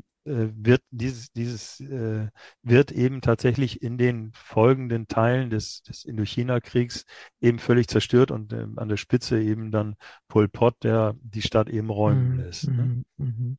Bevor wir zu dem nochmal kommen, mhm. äh, ist denn von der französischen Zeit, nenne ich es mal, äh, übrig geblieben in Kambodscha? Ich meine, es gibt ja, das ist ja nicht das einzige äh, französische äh, Kolonie gewesen. Dort gibt es heute noch deren Sprache und viele mhm. Kultur noch. Wie viel ist denn in Kambodscha davon geblieben? Also interessanterweise ähm, ähm, was heißt interessanterweise? Die, äh, die roten, äh, die roten Khmer haben relativ viel zerstört. Unter mhm. anderem haben sie die Kathedrale, äh, die noch nicht fertig war, ähm, zerstört äh, und systematisch eben alles, was äh, von den Franzosen da war, eben versucht äh, aus, zu, zu, auszulöschen. Im Gegensatz im, eben äh, zu Vietnam, wo die Kathedrale ja noch erhalten geblieben ist. Ne? Mhm. Ne? Und äh, ähm, wenn man über die Sprache spricht, also äh, schaut, was ist von der Sprache übrig gewesen, von der französischen Sprache, ist da relativ äh, wenig im Augenblick jedenfalls äh, von erhalten geblieben. Das hat aber auch was äh, damit zu tun, äh, dass Englisch einfach äh, auch einfacher ist und so weiter. Aber ähm, als ich im Archiv in, in, in, in Phnom Penh gewesen bin, äh, wurde ich als erstes gefragt, äh, gefragt ob ich äh, Französisch mit ihnen äh, spreche. Und wir haben dann doch Englisch gesprochen, aber äh, das war sozusagen die Idee. Äh, man, man kann sich viel einfacher auf Französisch verständigen. Und viele der Akten sind eben auch, auch in, in, im Nationalarchiv in Phnom Penh eben Französisch, mhm. obwohl vieles zerstört worden ist. Es ist ja auch äh, wieder äh, Pol Pot-Politik gewesen. Da sind die ganzen Akten aus dem Fenster geworfen worden und alle Bücher aus dem Fenster geworfen worden. Und einige Leute haben dann Teile aufgesammelt und haben sie versteckt und dann sind sie wieder da hin, hineingekommen. Mhm. Ansonsten äh, wird einem ausfallen, auffallen, dass in, Kambodscha ähm, zum Beispiel Baguette äh, ein äh, sozusagen ein Grundnahrungsmittel ist. äh, zum, zum Beispiel, ja. Und, ja, recht ungewöhnlich, ja, für die Gegend. Ja, für, für, ja. für, für Asien ist, ja, das, ist, Das, ist das ungewöhnlich, aber es fällt einem auf, dass so Teile der französischen Kolonialgeschichte dort, äh, dort noch vorhanden sind, obwohl sie verdeckt sind. Aber bei, bei solchen Sachen wie Baguette und so äh, fällt einem das immer noch auf. Die wird dann, da kommt dann jemand tatsächlich, ein, meistens eine Frau, mit einem Art Korb und so weiter, auch an den Bus, wenn man da mit dem Bus mhm. weiterfährt und so weiter und verkauft einem dann diese Sachen. Ähm, insofern äh, die französische Geschichte, also die französische Kolonialgeschichte, kommt etwas mehr zum Vorschein, weil man auch versucht, die Gebäude zu erhalten, die aus der französischen Kolonialzeit noch äh, existieren. Ein, äh, sind Teile zerstört worden, aber man erkennt es zum Teil, dass es noch da ist, obwohl immer wieder was abgerissen wird. Also zum Beispiel ist eine Polizeistation in Phnom Penh ähm, vor einigen Jahren, äh, die war ja noch voll in, intakt und so weiter, aus französischer Zeit eben äh, abgerissen worden wegen einem Wohnblock oder ähnlichem. Ähm, das, das macht man dann trotzdem. Das hatte aber wahrscheinlich auch damit zu tun, dass äh, das eine Art Folterzentrum äh, gewesen ist und man wollte das einfach weghaben. Wie in vielen nachkolonialen Ländern, also auch Korea, Südkorea hat ja äh, japanische Gebäude, die wahrscheinlich hier unter Denkmalschutz gestanden hätten, wenn es sowas da geben würde, äh, noch in, äh, in den 90er Jahren abgerissen. Mhm. Ähm, weil es eben ein Teil sozusagen der Geschichte war, die man nicht, die man nicht haben wollte, mhm. die man nicht mehr sehen wollte. Was ja auch in gewisser Weise verständlich ist. Ich meine, wir reißen ja in der DDR auch die entsprechenden Denkmäler ab und äh, äh, auch das eine oder andere Gebäude, das ist ja eine ähnliche Motivation wahrscheinlich. Das, Na, in diesem Fall ist es die Kränkung, äh, die da eine, eine Rolle spielt, äh, die nationale Kränkung, mhm. während es bei der DDR-Geschichte, glaube ich, weniger um Kränkung gibt, sondern eher um schlichtes Desinteresse wahrscheinlich ja, an, dem, an, an, an der Architektur. Aber wie gesagt, man kann tatsächlich auch nicht alles erhalten, das will auch keiner wahrscheinlich. Mhm. Aber der, der Umgang mit, äh, mit der Hinterlassenschaft der Franzosen ähm, ist wieder ein, ein, ein wenig besser geworden, würde ich mhm. sagen. Also etwas, äh, etwas ähm, liberaler oder etwas, äh, etwas freier.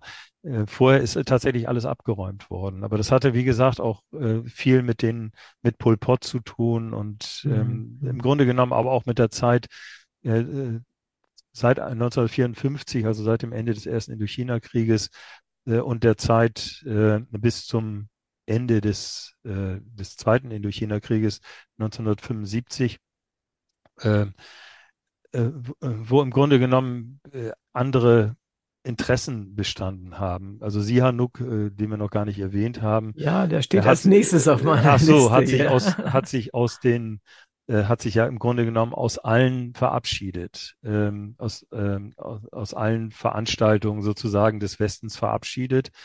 Ähm, und die Franzosen waren eben auch die Kolonialherren und die Amerikaner waren eben auch sowas wie die Kolonialherren.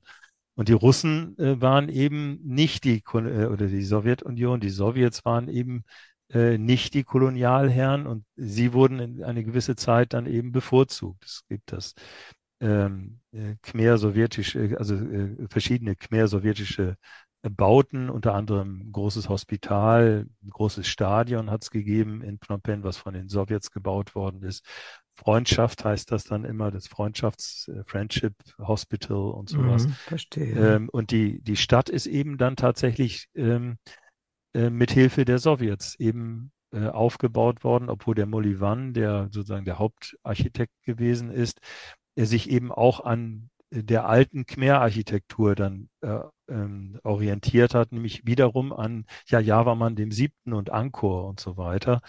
Äh, das ist ähm, sozusagen, da wird wieder zurückgegangen in die Vergangenheit, um diese Kolonialzeit irgendwie aus dem aus dem Gedächtnis zu tilgen. Und da ist eben auch schon einiges äh, dann eben verloren gegangen. Obwohl, wie gesagt, es steht noch einiges. Also der Bahnhof steht noch, obwohl da äh, nicht so richtig Zugverkehr stattfindet, eigentlich gar kein Zugverkehr okay. stattfindet. Aber da drin, wenn man da reingeht, man kann ja in vieles reingehen, weil da keiner ist und es auch nicht abgeschlossen ist, äh, dann steht da eben noch die Gepäckwaage äh, von den Franzosen mit den französischen Beschriftungen und so weiter, dass man sein Gepäck aus, äh, auswiegen Verstehe. soll und so weiter. Und, das, äh, und, und vieles ist eben versteckt. Es gibt einen, einen eigenen Stadtplan, äh, wo die äh, ehemaligen äh, Sehenswürdigkeiten oder auch inter interessanten Orte äh, verzeichnet sind, äh, die die Franzosen hinterlassen haben. Unter anderem diese wie eben schon erwähnte Werkstatt von Citroën. Ja, verstehe. Äh, es gab ja zig äh,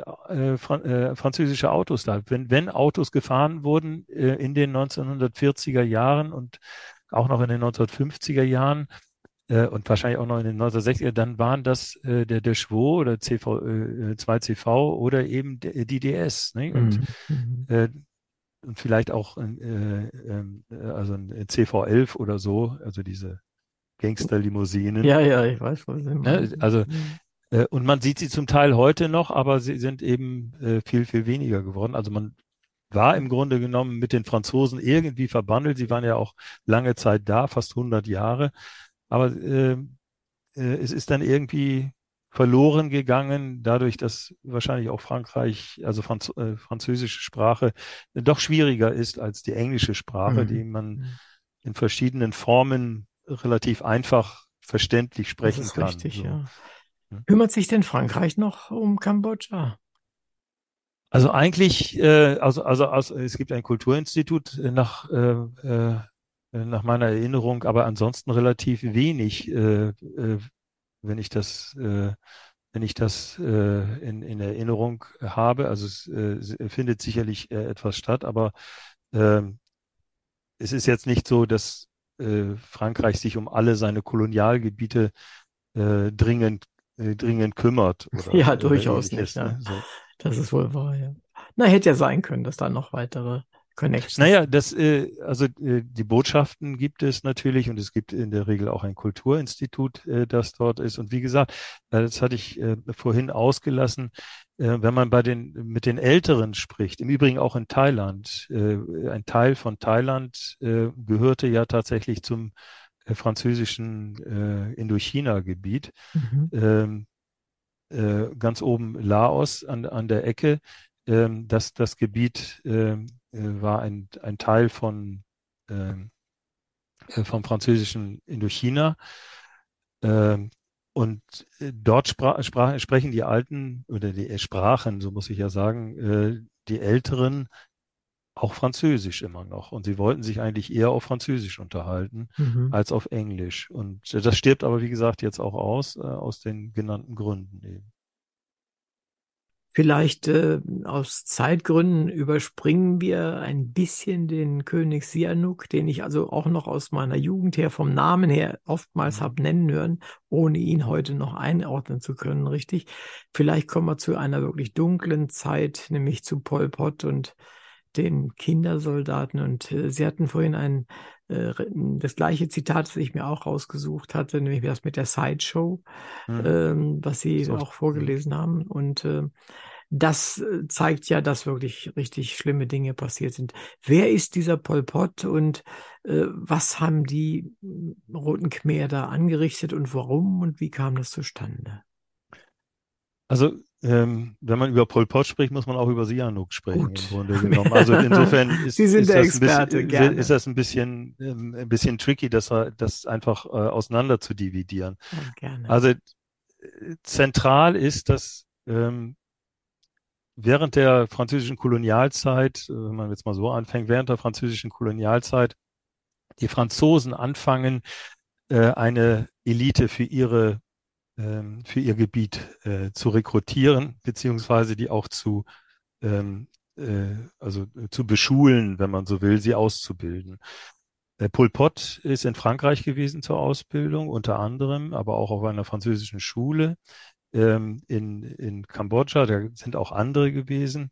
Ähm, Pol Pot ist also tatsächlich ein Kind der französischen Kolonialzeit gewesen. Mhm. Ähm, dort hat er im Grunde genommen auch seine äh, Grundlagen äh, für seinen antikolonialen Kampf im Grunde genommen erfahren. Er gehörte zu so einer stalinistischen ähm, ja, Diskussionsgruppe, wenn man so will. So viel studiert hat er äh, nach allgemeiner Auffassung wohl in Frankreich nicht.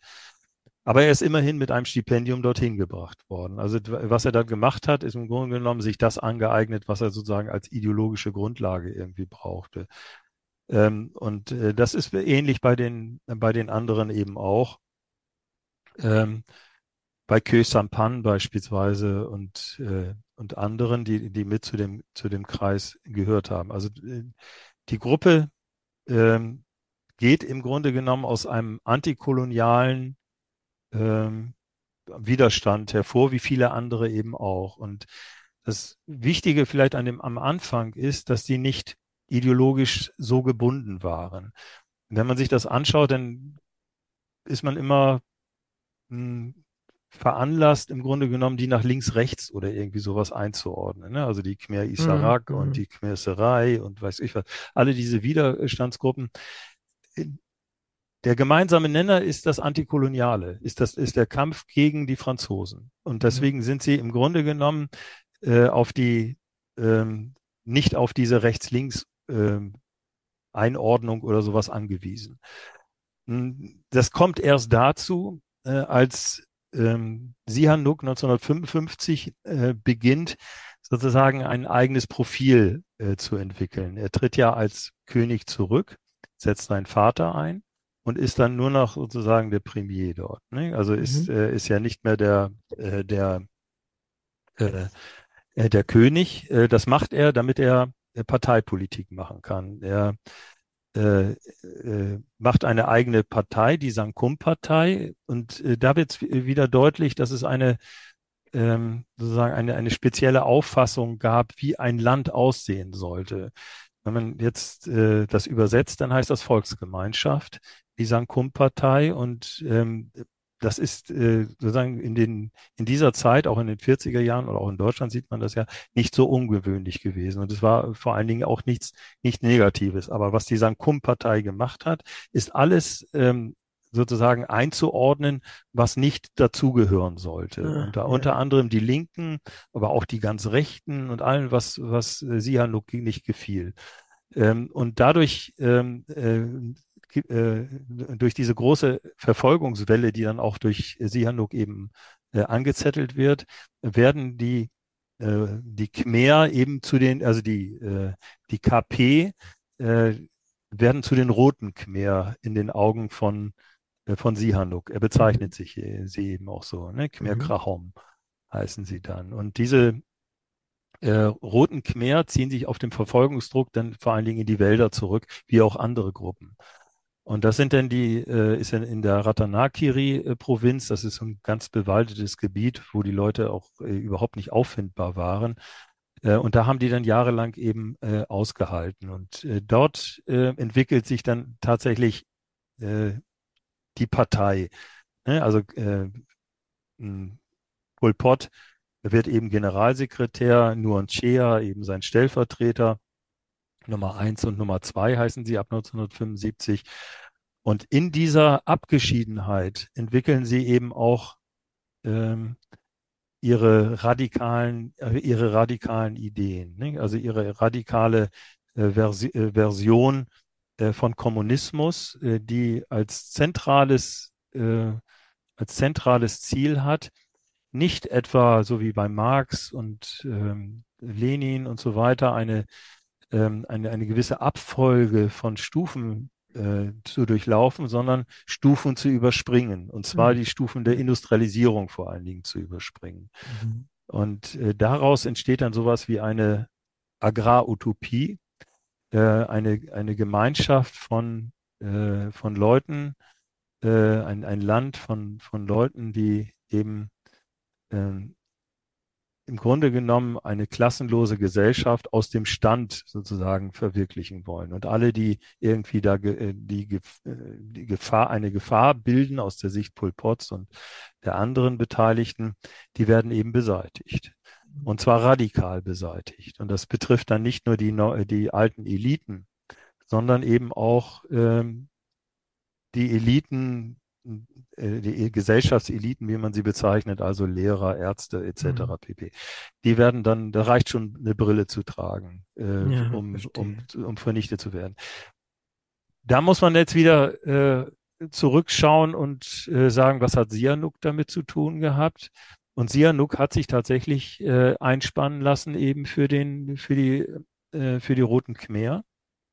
Äh, als Staatsoberhaupt zunächst, das dann im Grunde genommen äh, nur eine kurze Zeit ist und an äh, Kö Sampan dann abgegeben wird. Ähm, aber Sihanouk hat immer sozusagen sich zwischen den, den Fronten eben bewegt äh, und äh, hat sich niemals so richtig festlegen lassen, außer auf sich selbst, wenn, wenn man so will. Mhm. Er wollte nicht im Westen sein, er wollte aber auch nicht richtig im Osten sein, also äh, während des Kalten Krieges und war weder für den Westen noch für den Osten so wirklich äh, vertrauenswürdig. Die einzigen, die wirklich immer zu ihm gehalten haben, sind die Chinesen gewesen. Und Mao ist auch derjenige gewesen, der ihn am meisten gelobt hat, wenn man so will. Mhm. Er hat, äh, es gibt einen Spruch von Mao, der sagt, es sei tatsächlich gelungen, ähm, innerhalb einer kurzen Zeit zu einer klassenlosen Gesellschaft zu kommen. Und das sei mhm. eben dort, dort nicht passiert. Da, musst du hinten, da muss man im Hinterkopf haben, dass der Kriegskommunismus von, von Mao ähm, ja ähnlich abstruse äh, Vorstellungen hatte und ähnliche Opfer gefordert hat. Ja, richtig. Ja. Ne? Also, also auch im, im Verhältnis jetzt, äh, also in der der Größe des Landes und der Größe der, der Gesellschaft ist das ja kein Vergleich. Die, selbst Millionen Tote in China sind nicht so viel im Prozent gesehen äh, wie der Verlust an Menschenleben ja. in, in Kambodscha bei dieser kleinen Bevölkerung von ungefähr 10 Millionen, die sie damals ja, hatten. Das war ja mal eben ein Drittel der Bevölkerung. Eben, und, äh, obwohl keiner genau weiß, wie viel da gelebt haben, aber so ungefähr, glaube ich, stimmt es, ungefähr 10 Millionen. Und wenn man 3,5 Millionen Tote rechnet, dann ist Wahnsinn. es ungefähr ein Drittel Ne? Ist echt Wahnsinn, ja. Ja, das ist also die, die, die, die Vorgeschichte im Wesentlichen und äh, China bleibt auch äh, an der Seite von Pol Pot und zwar bis zum Ende. Äh, der einzige Flughafen, der noch, von, der noch angef äh, angeflogen wird, ist der Flughafen, in dem die Chinesen Nahrungsmittel liefern. Mhm. Und das Abstruse daran ist, dass ähm, Kambodscha, äh, die ja unter absoluten absoluter Nahrungsmittelknappheit ähm, äh, gelitten haben, äh, gelitten hat, äh, selber noch Reis exportiert. Und zwar nach China und auch nach Nordkorea, äh, um die, äh, um sozusagen zu zeigen, wir können es. Unser Programm läuft wunderbar. und ja, das, das bleibt ja im Grunde genommen auch so. Mhm. Aber selbst Sihanouk ähm, hat dann eben äh, den, den Fluchtpunkt, den, den, also das Exil, das er sich äh, aussucht in China eben. Nicht? Er hat, mhm. wohnt dann in Peking ähm, und er wohnt im Übrigen auch in Nordkorea eine Zeit lang und äh, dann, in, dann in Peking. Also Sihanouk äh, äh, schwenkt mal so, mal so. Äh, und das ist ihm ja dann auch vorgeworfen worden mhm. am, am, Ende, dass er im Grunde genommen die Roten Khmer mit gefördert hat. Aber grundsätzlich sind die Roten Khmer zu ihrer eigentlichen Stärke erst durch die amerikanischen Luftangriffe gekommen. Und wenn man sich das anschaut, ich habe in dem Band, den ich da erwähnt habe, äh, Geschichte Kambodschas, eine Karte ähm, mit abbilden lassen.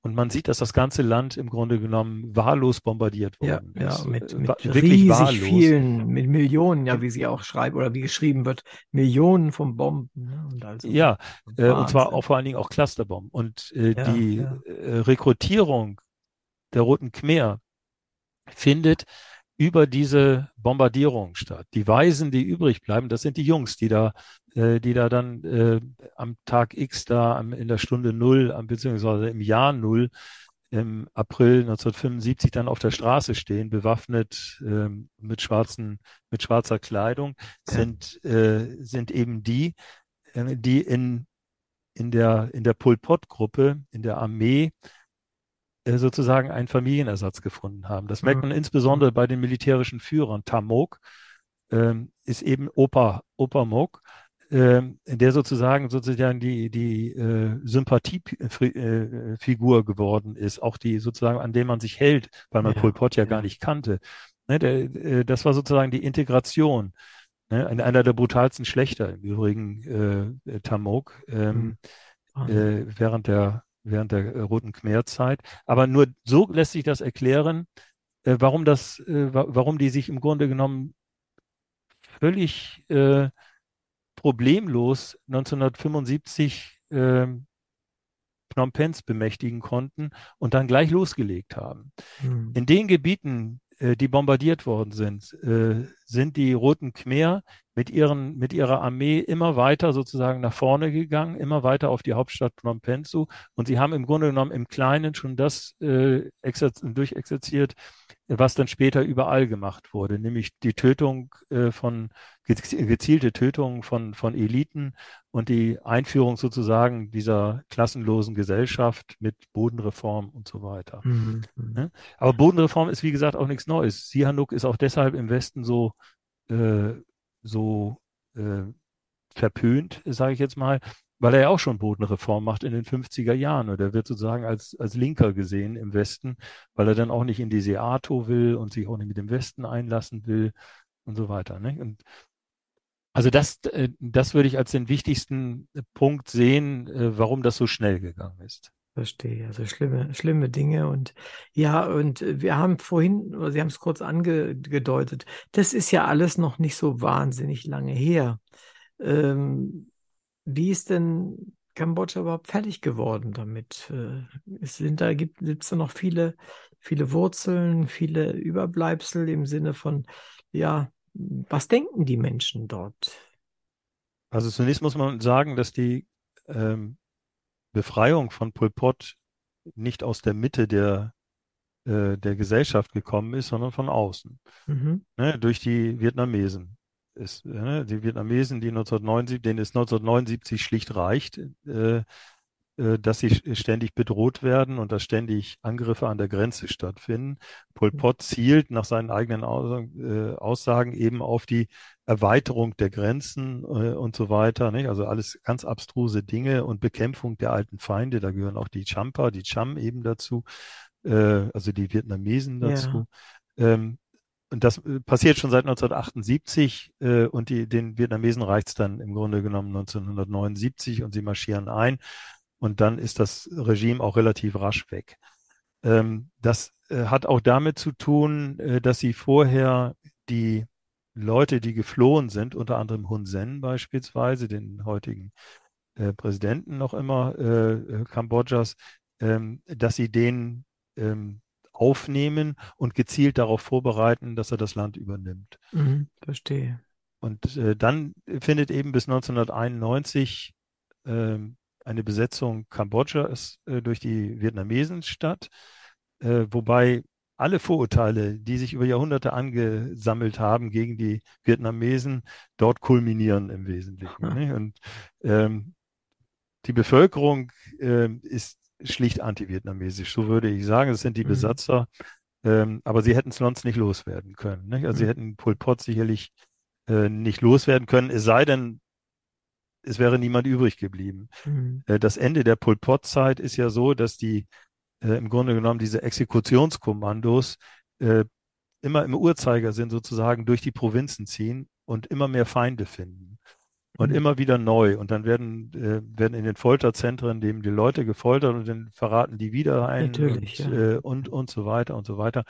Und am Ende wäre wahrscheinlich kaum jemand übrig geblieben. Die restlichen äh, sind geflohen, also auch nach Thailand. Es gab riesige Flüchtlingslager in Thailand an der Grenze, bei Poi Pet beispielsweise, riesige Flüchtlingslager.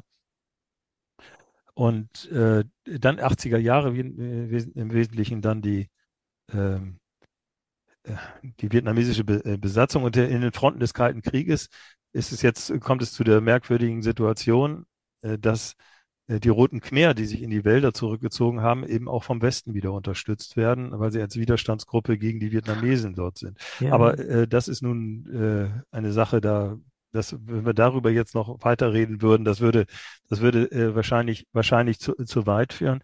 Ich möchte noch eine Sache sagen, was mich, was, was äh, mich brennend interessiert eigentlich und äh, worüber unbedingt mal mehr gemacht werden müsste, ist, äh, warum äh, der Westen die Roten Khmer eigentlich nicht als dieses brutale Regime äh, wahrgenommen hat, lange Zeit, ähm, sondern dass aus der Linken, das muss man einfach so sagen, in, in, in, Westdeutschen, äh, in, in, Westdeutschland genauso wie in Frankreich und, und woanders, immer wieder Gruppen dahin gefahren sind, die das jubelnd beschrieben haben. Nicht? Also ähm, in der kommunistischen Volkszeitung findet sich so ein, ein Bericht, was für ein tolles Land das ist und so weiter. Und ähm, denen ist natürlich nur das gezeigt worden, was sie, mein, was sie meinten, äh, was, was, äh, was sie sehen sollten.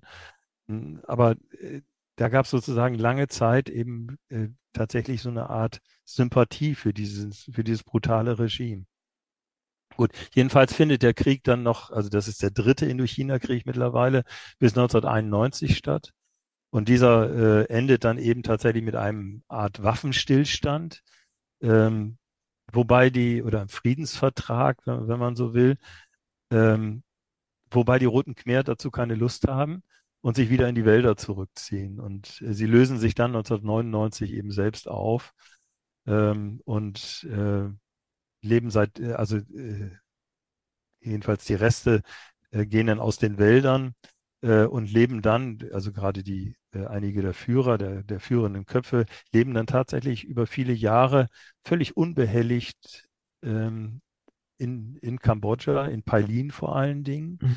Ähm, Berlin ist ein kleiner Ort, da gibt es auch ein Casino und so weiter, sehr beliebt bei Touristen, die gerne spielen und so weiter, gerade aus Siam, also aus, aus Thailand. Mhm. Sehr, völlig, völlig äh, ohne, ohne Schuldbewusstsein. Und das ist das, das Hauptproblem an dieser, in dieser Zeit gewesen, dass sie tatsächlich Täter und Opfer direkt nebeneinander gelebt haben. Und sie mhm. haben äh, zum Teil auch nichts, äh, nichts gesagt, also die Opfer. Dafür sind dann ist dann eben dieses Aufarbeitungszentrum eingerichtet worden in Phnom Penh.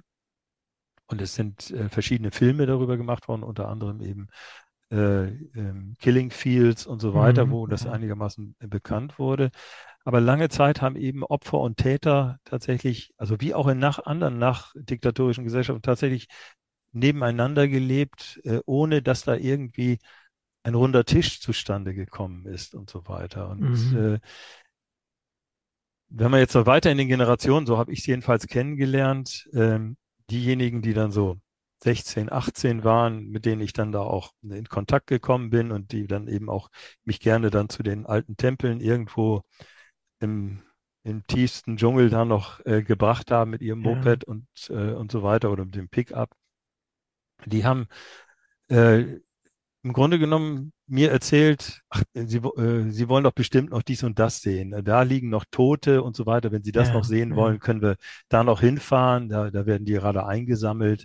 Äh, und die werden dann tatsächlich in, äh, also äh, fast äh, wöchentlich oder am Anfang fast täglich wurden sie dann, bei, als die Reisfelder wieder in Betrieb genommen wurden, ständig Tote, äh, also ständig Knochen gefunden, die dann ja, ja. rausgenommen wurden und dann eben in, äh, äh, gesammelt wurden, in der Regel im Tempel gesammelt wurden.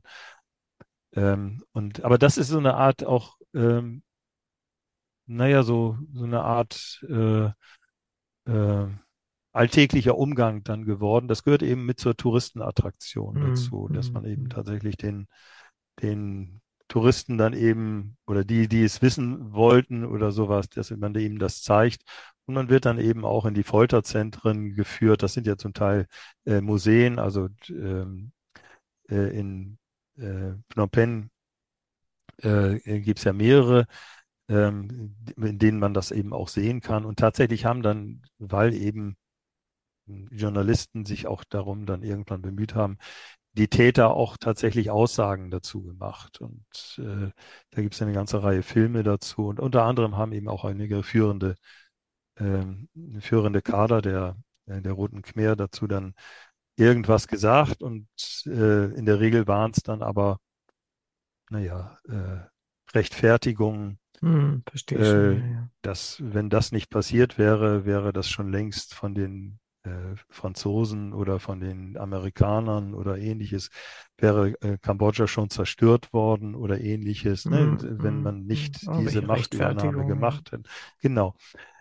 Und ähm, dieser Bürgerkrieg bis 1999, wo die Roten Khmer dann eben immer wieder äh, Anschläge machen und so weiter, funktioniert nur deshalb im Grunde genommen, weil es eine, äh, weil, weil sie ausweichen können, weil das Land relativ unzugänglich in bestimmten Gebieten ist.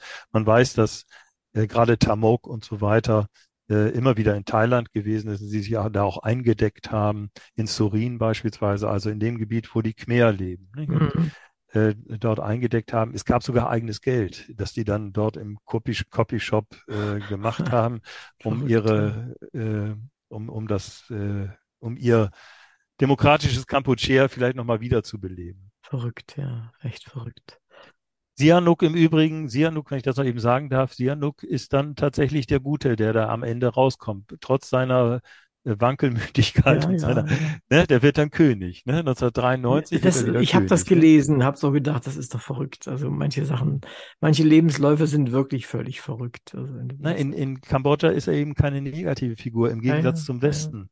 Ne? Also da ist er, im Westen ist er als unsicherer Kantonist betrachtet worden, als Mhm. einer zwischen den Fronten, dem man im Kalten Krieg gar nicht trauen konnte und so weiter. Und äh, in, in, in Kambodscha ist er eben sozusagen der Haltepunkt. Der ist Mhm. seit 1941 da. Ja, der, und äh, egal, ob er 1955 sein, seine Königskrone beziehungsweise seinen Titel abgelegt hat und äh, dann nicht mehr König war, ähm, ist er, ist er eben noch immer der König gewesen. Mhm, mhm, Und er war ja auch eine interessante Persönlichkeit. Also er hat das, er ist durch alle Krisen im Grunde genommen so durchgekommen. Ja. Während sein Sohnemann da, der, sein Sohn, der Norodom Sihamoni, äh, ja ein ganz friedlicher zurückgezogener und äh, ganz weicher äh, Monarch ist. Also wenn man Mhm. ihn sieht und wenn man ihn hört, dann ist er wirklich das Gegenteil oder jedenfalls ein, nur ein schwaches Abbild von, von seinem Vater, von, von Sihanouk Mhm, eben. mhm. Wir sollten vielleicht in die Gegenwart nochmal springen. Wo steht Kambodscha heute unter dem, was wir jetzt gerade alles von Ihnen gehört haben?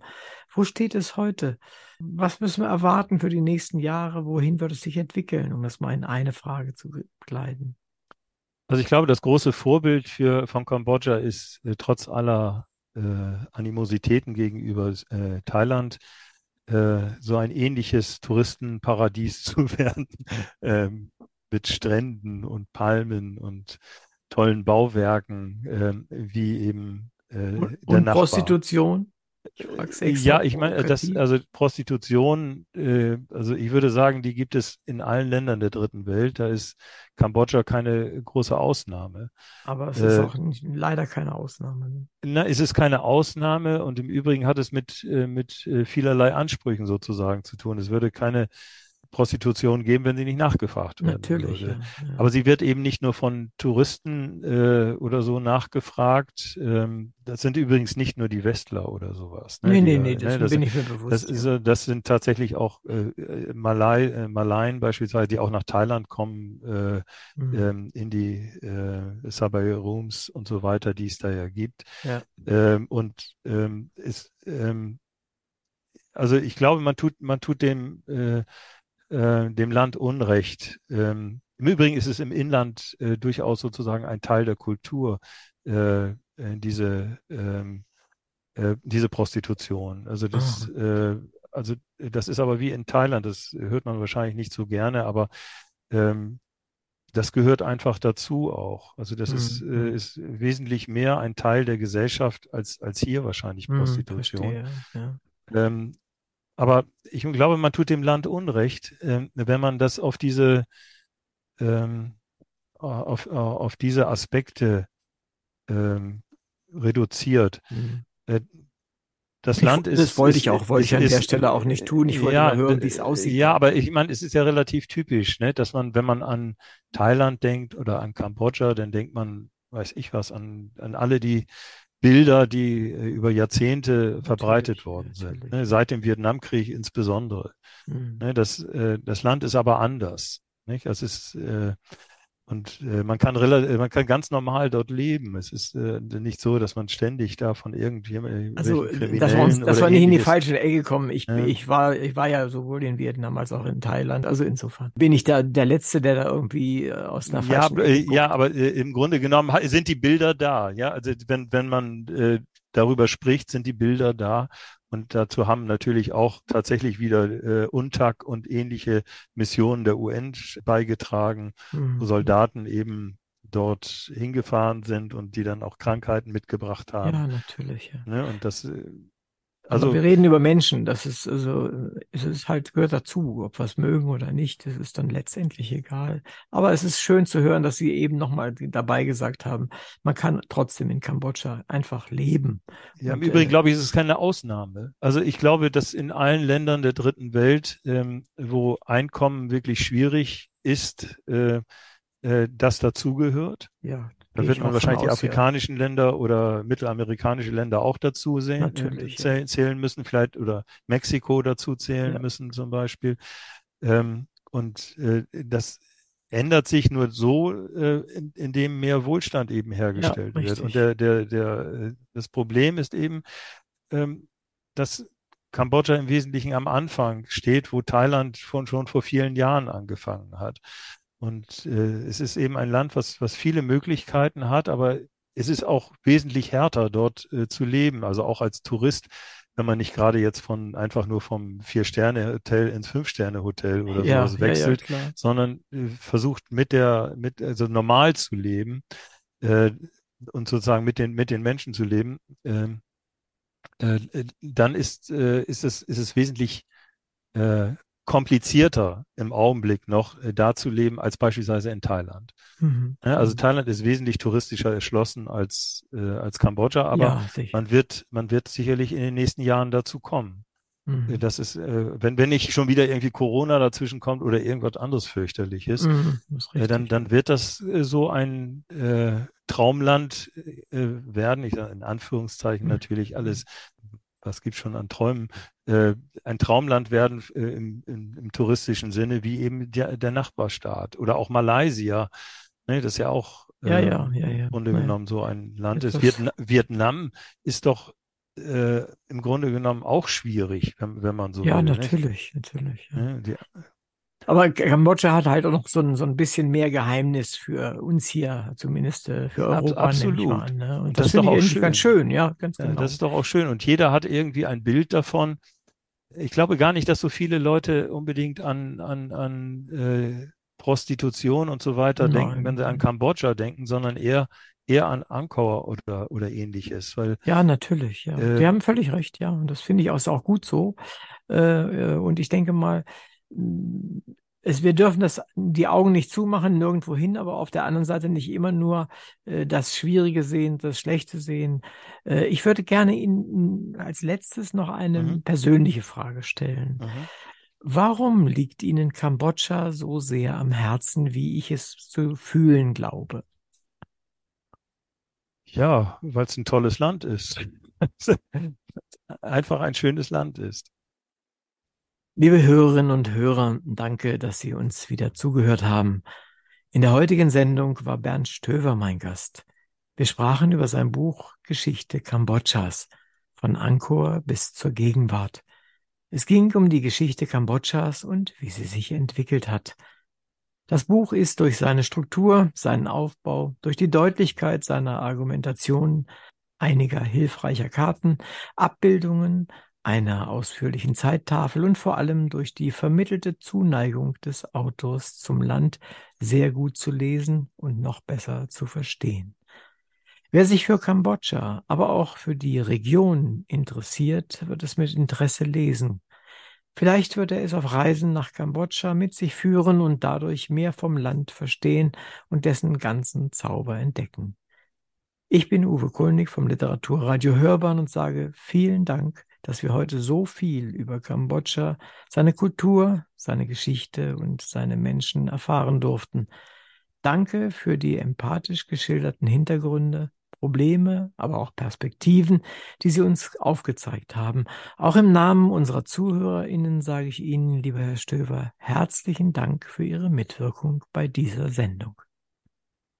Ja, vielen Dank, dass ich das mitmachen durfte hier. Ich äh, freue mich immer, wenn ich über Kambodscha etwas sagen darf. Und es würde mich freuen, wenn das Buch von Reisenden mitgenommen werden würde. Eigentlich ist es auch so gedacht, dass es jemand in die Tasche steckt und einfach auf der Fahrt dahin oder im Land liest.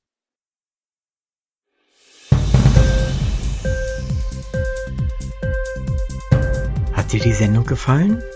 Literatur pur, ja, das sind wir. Natürlich auch als Podcast.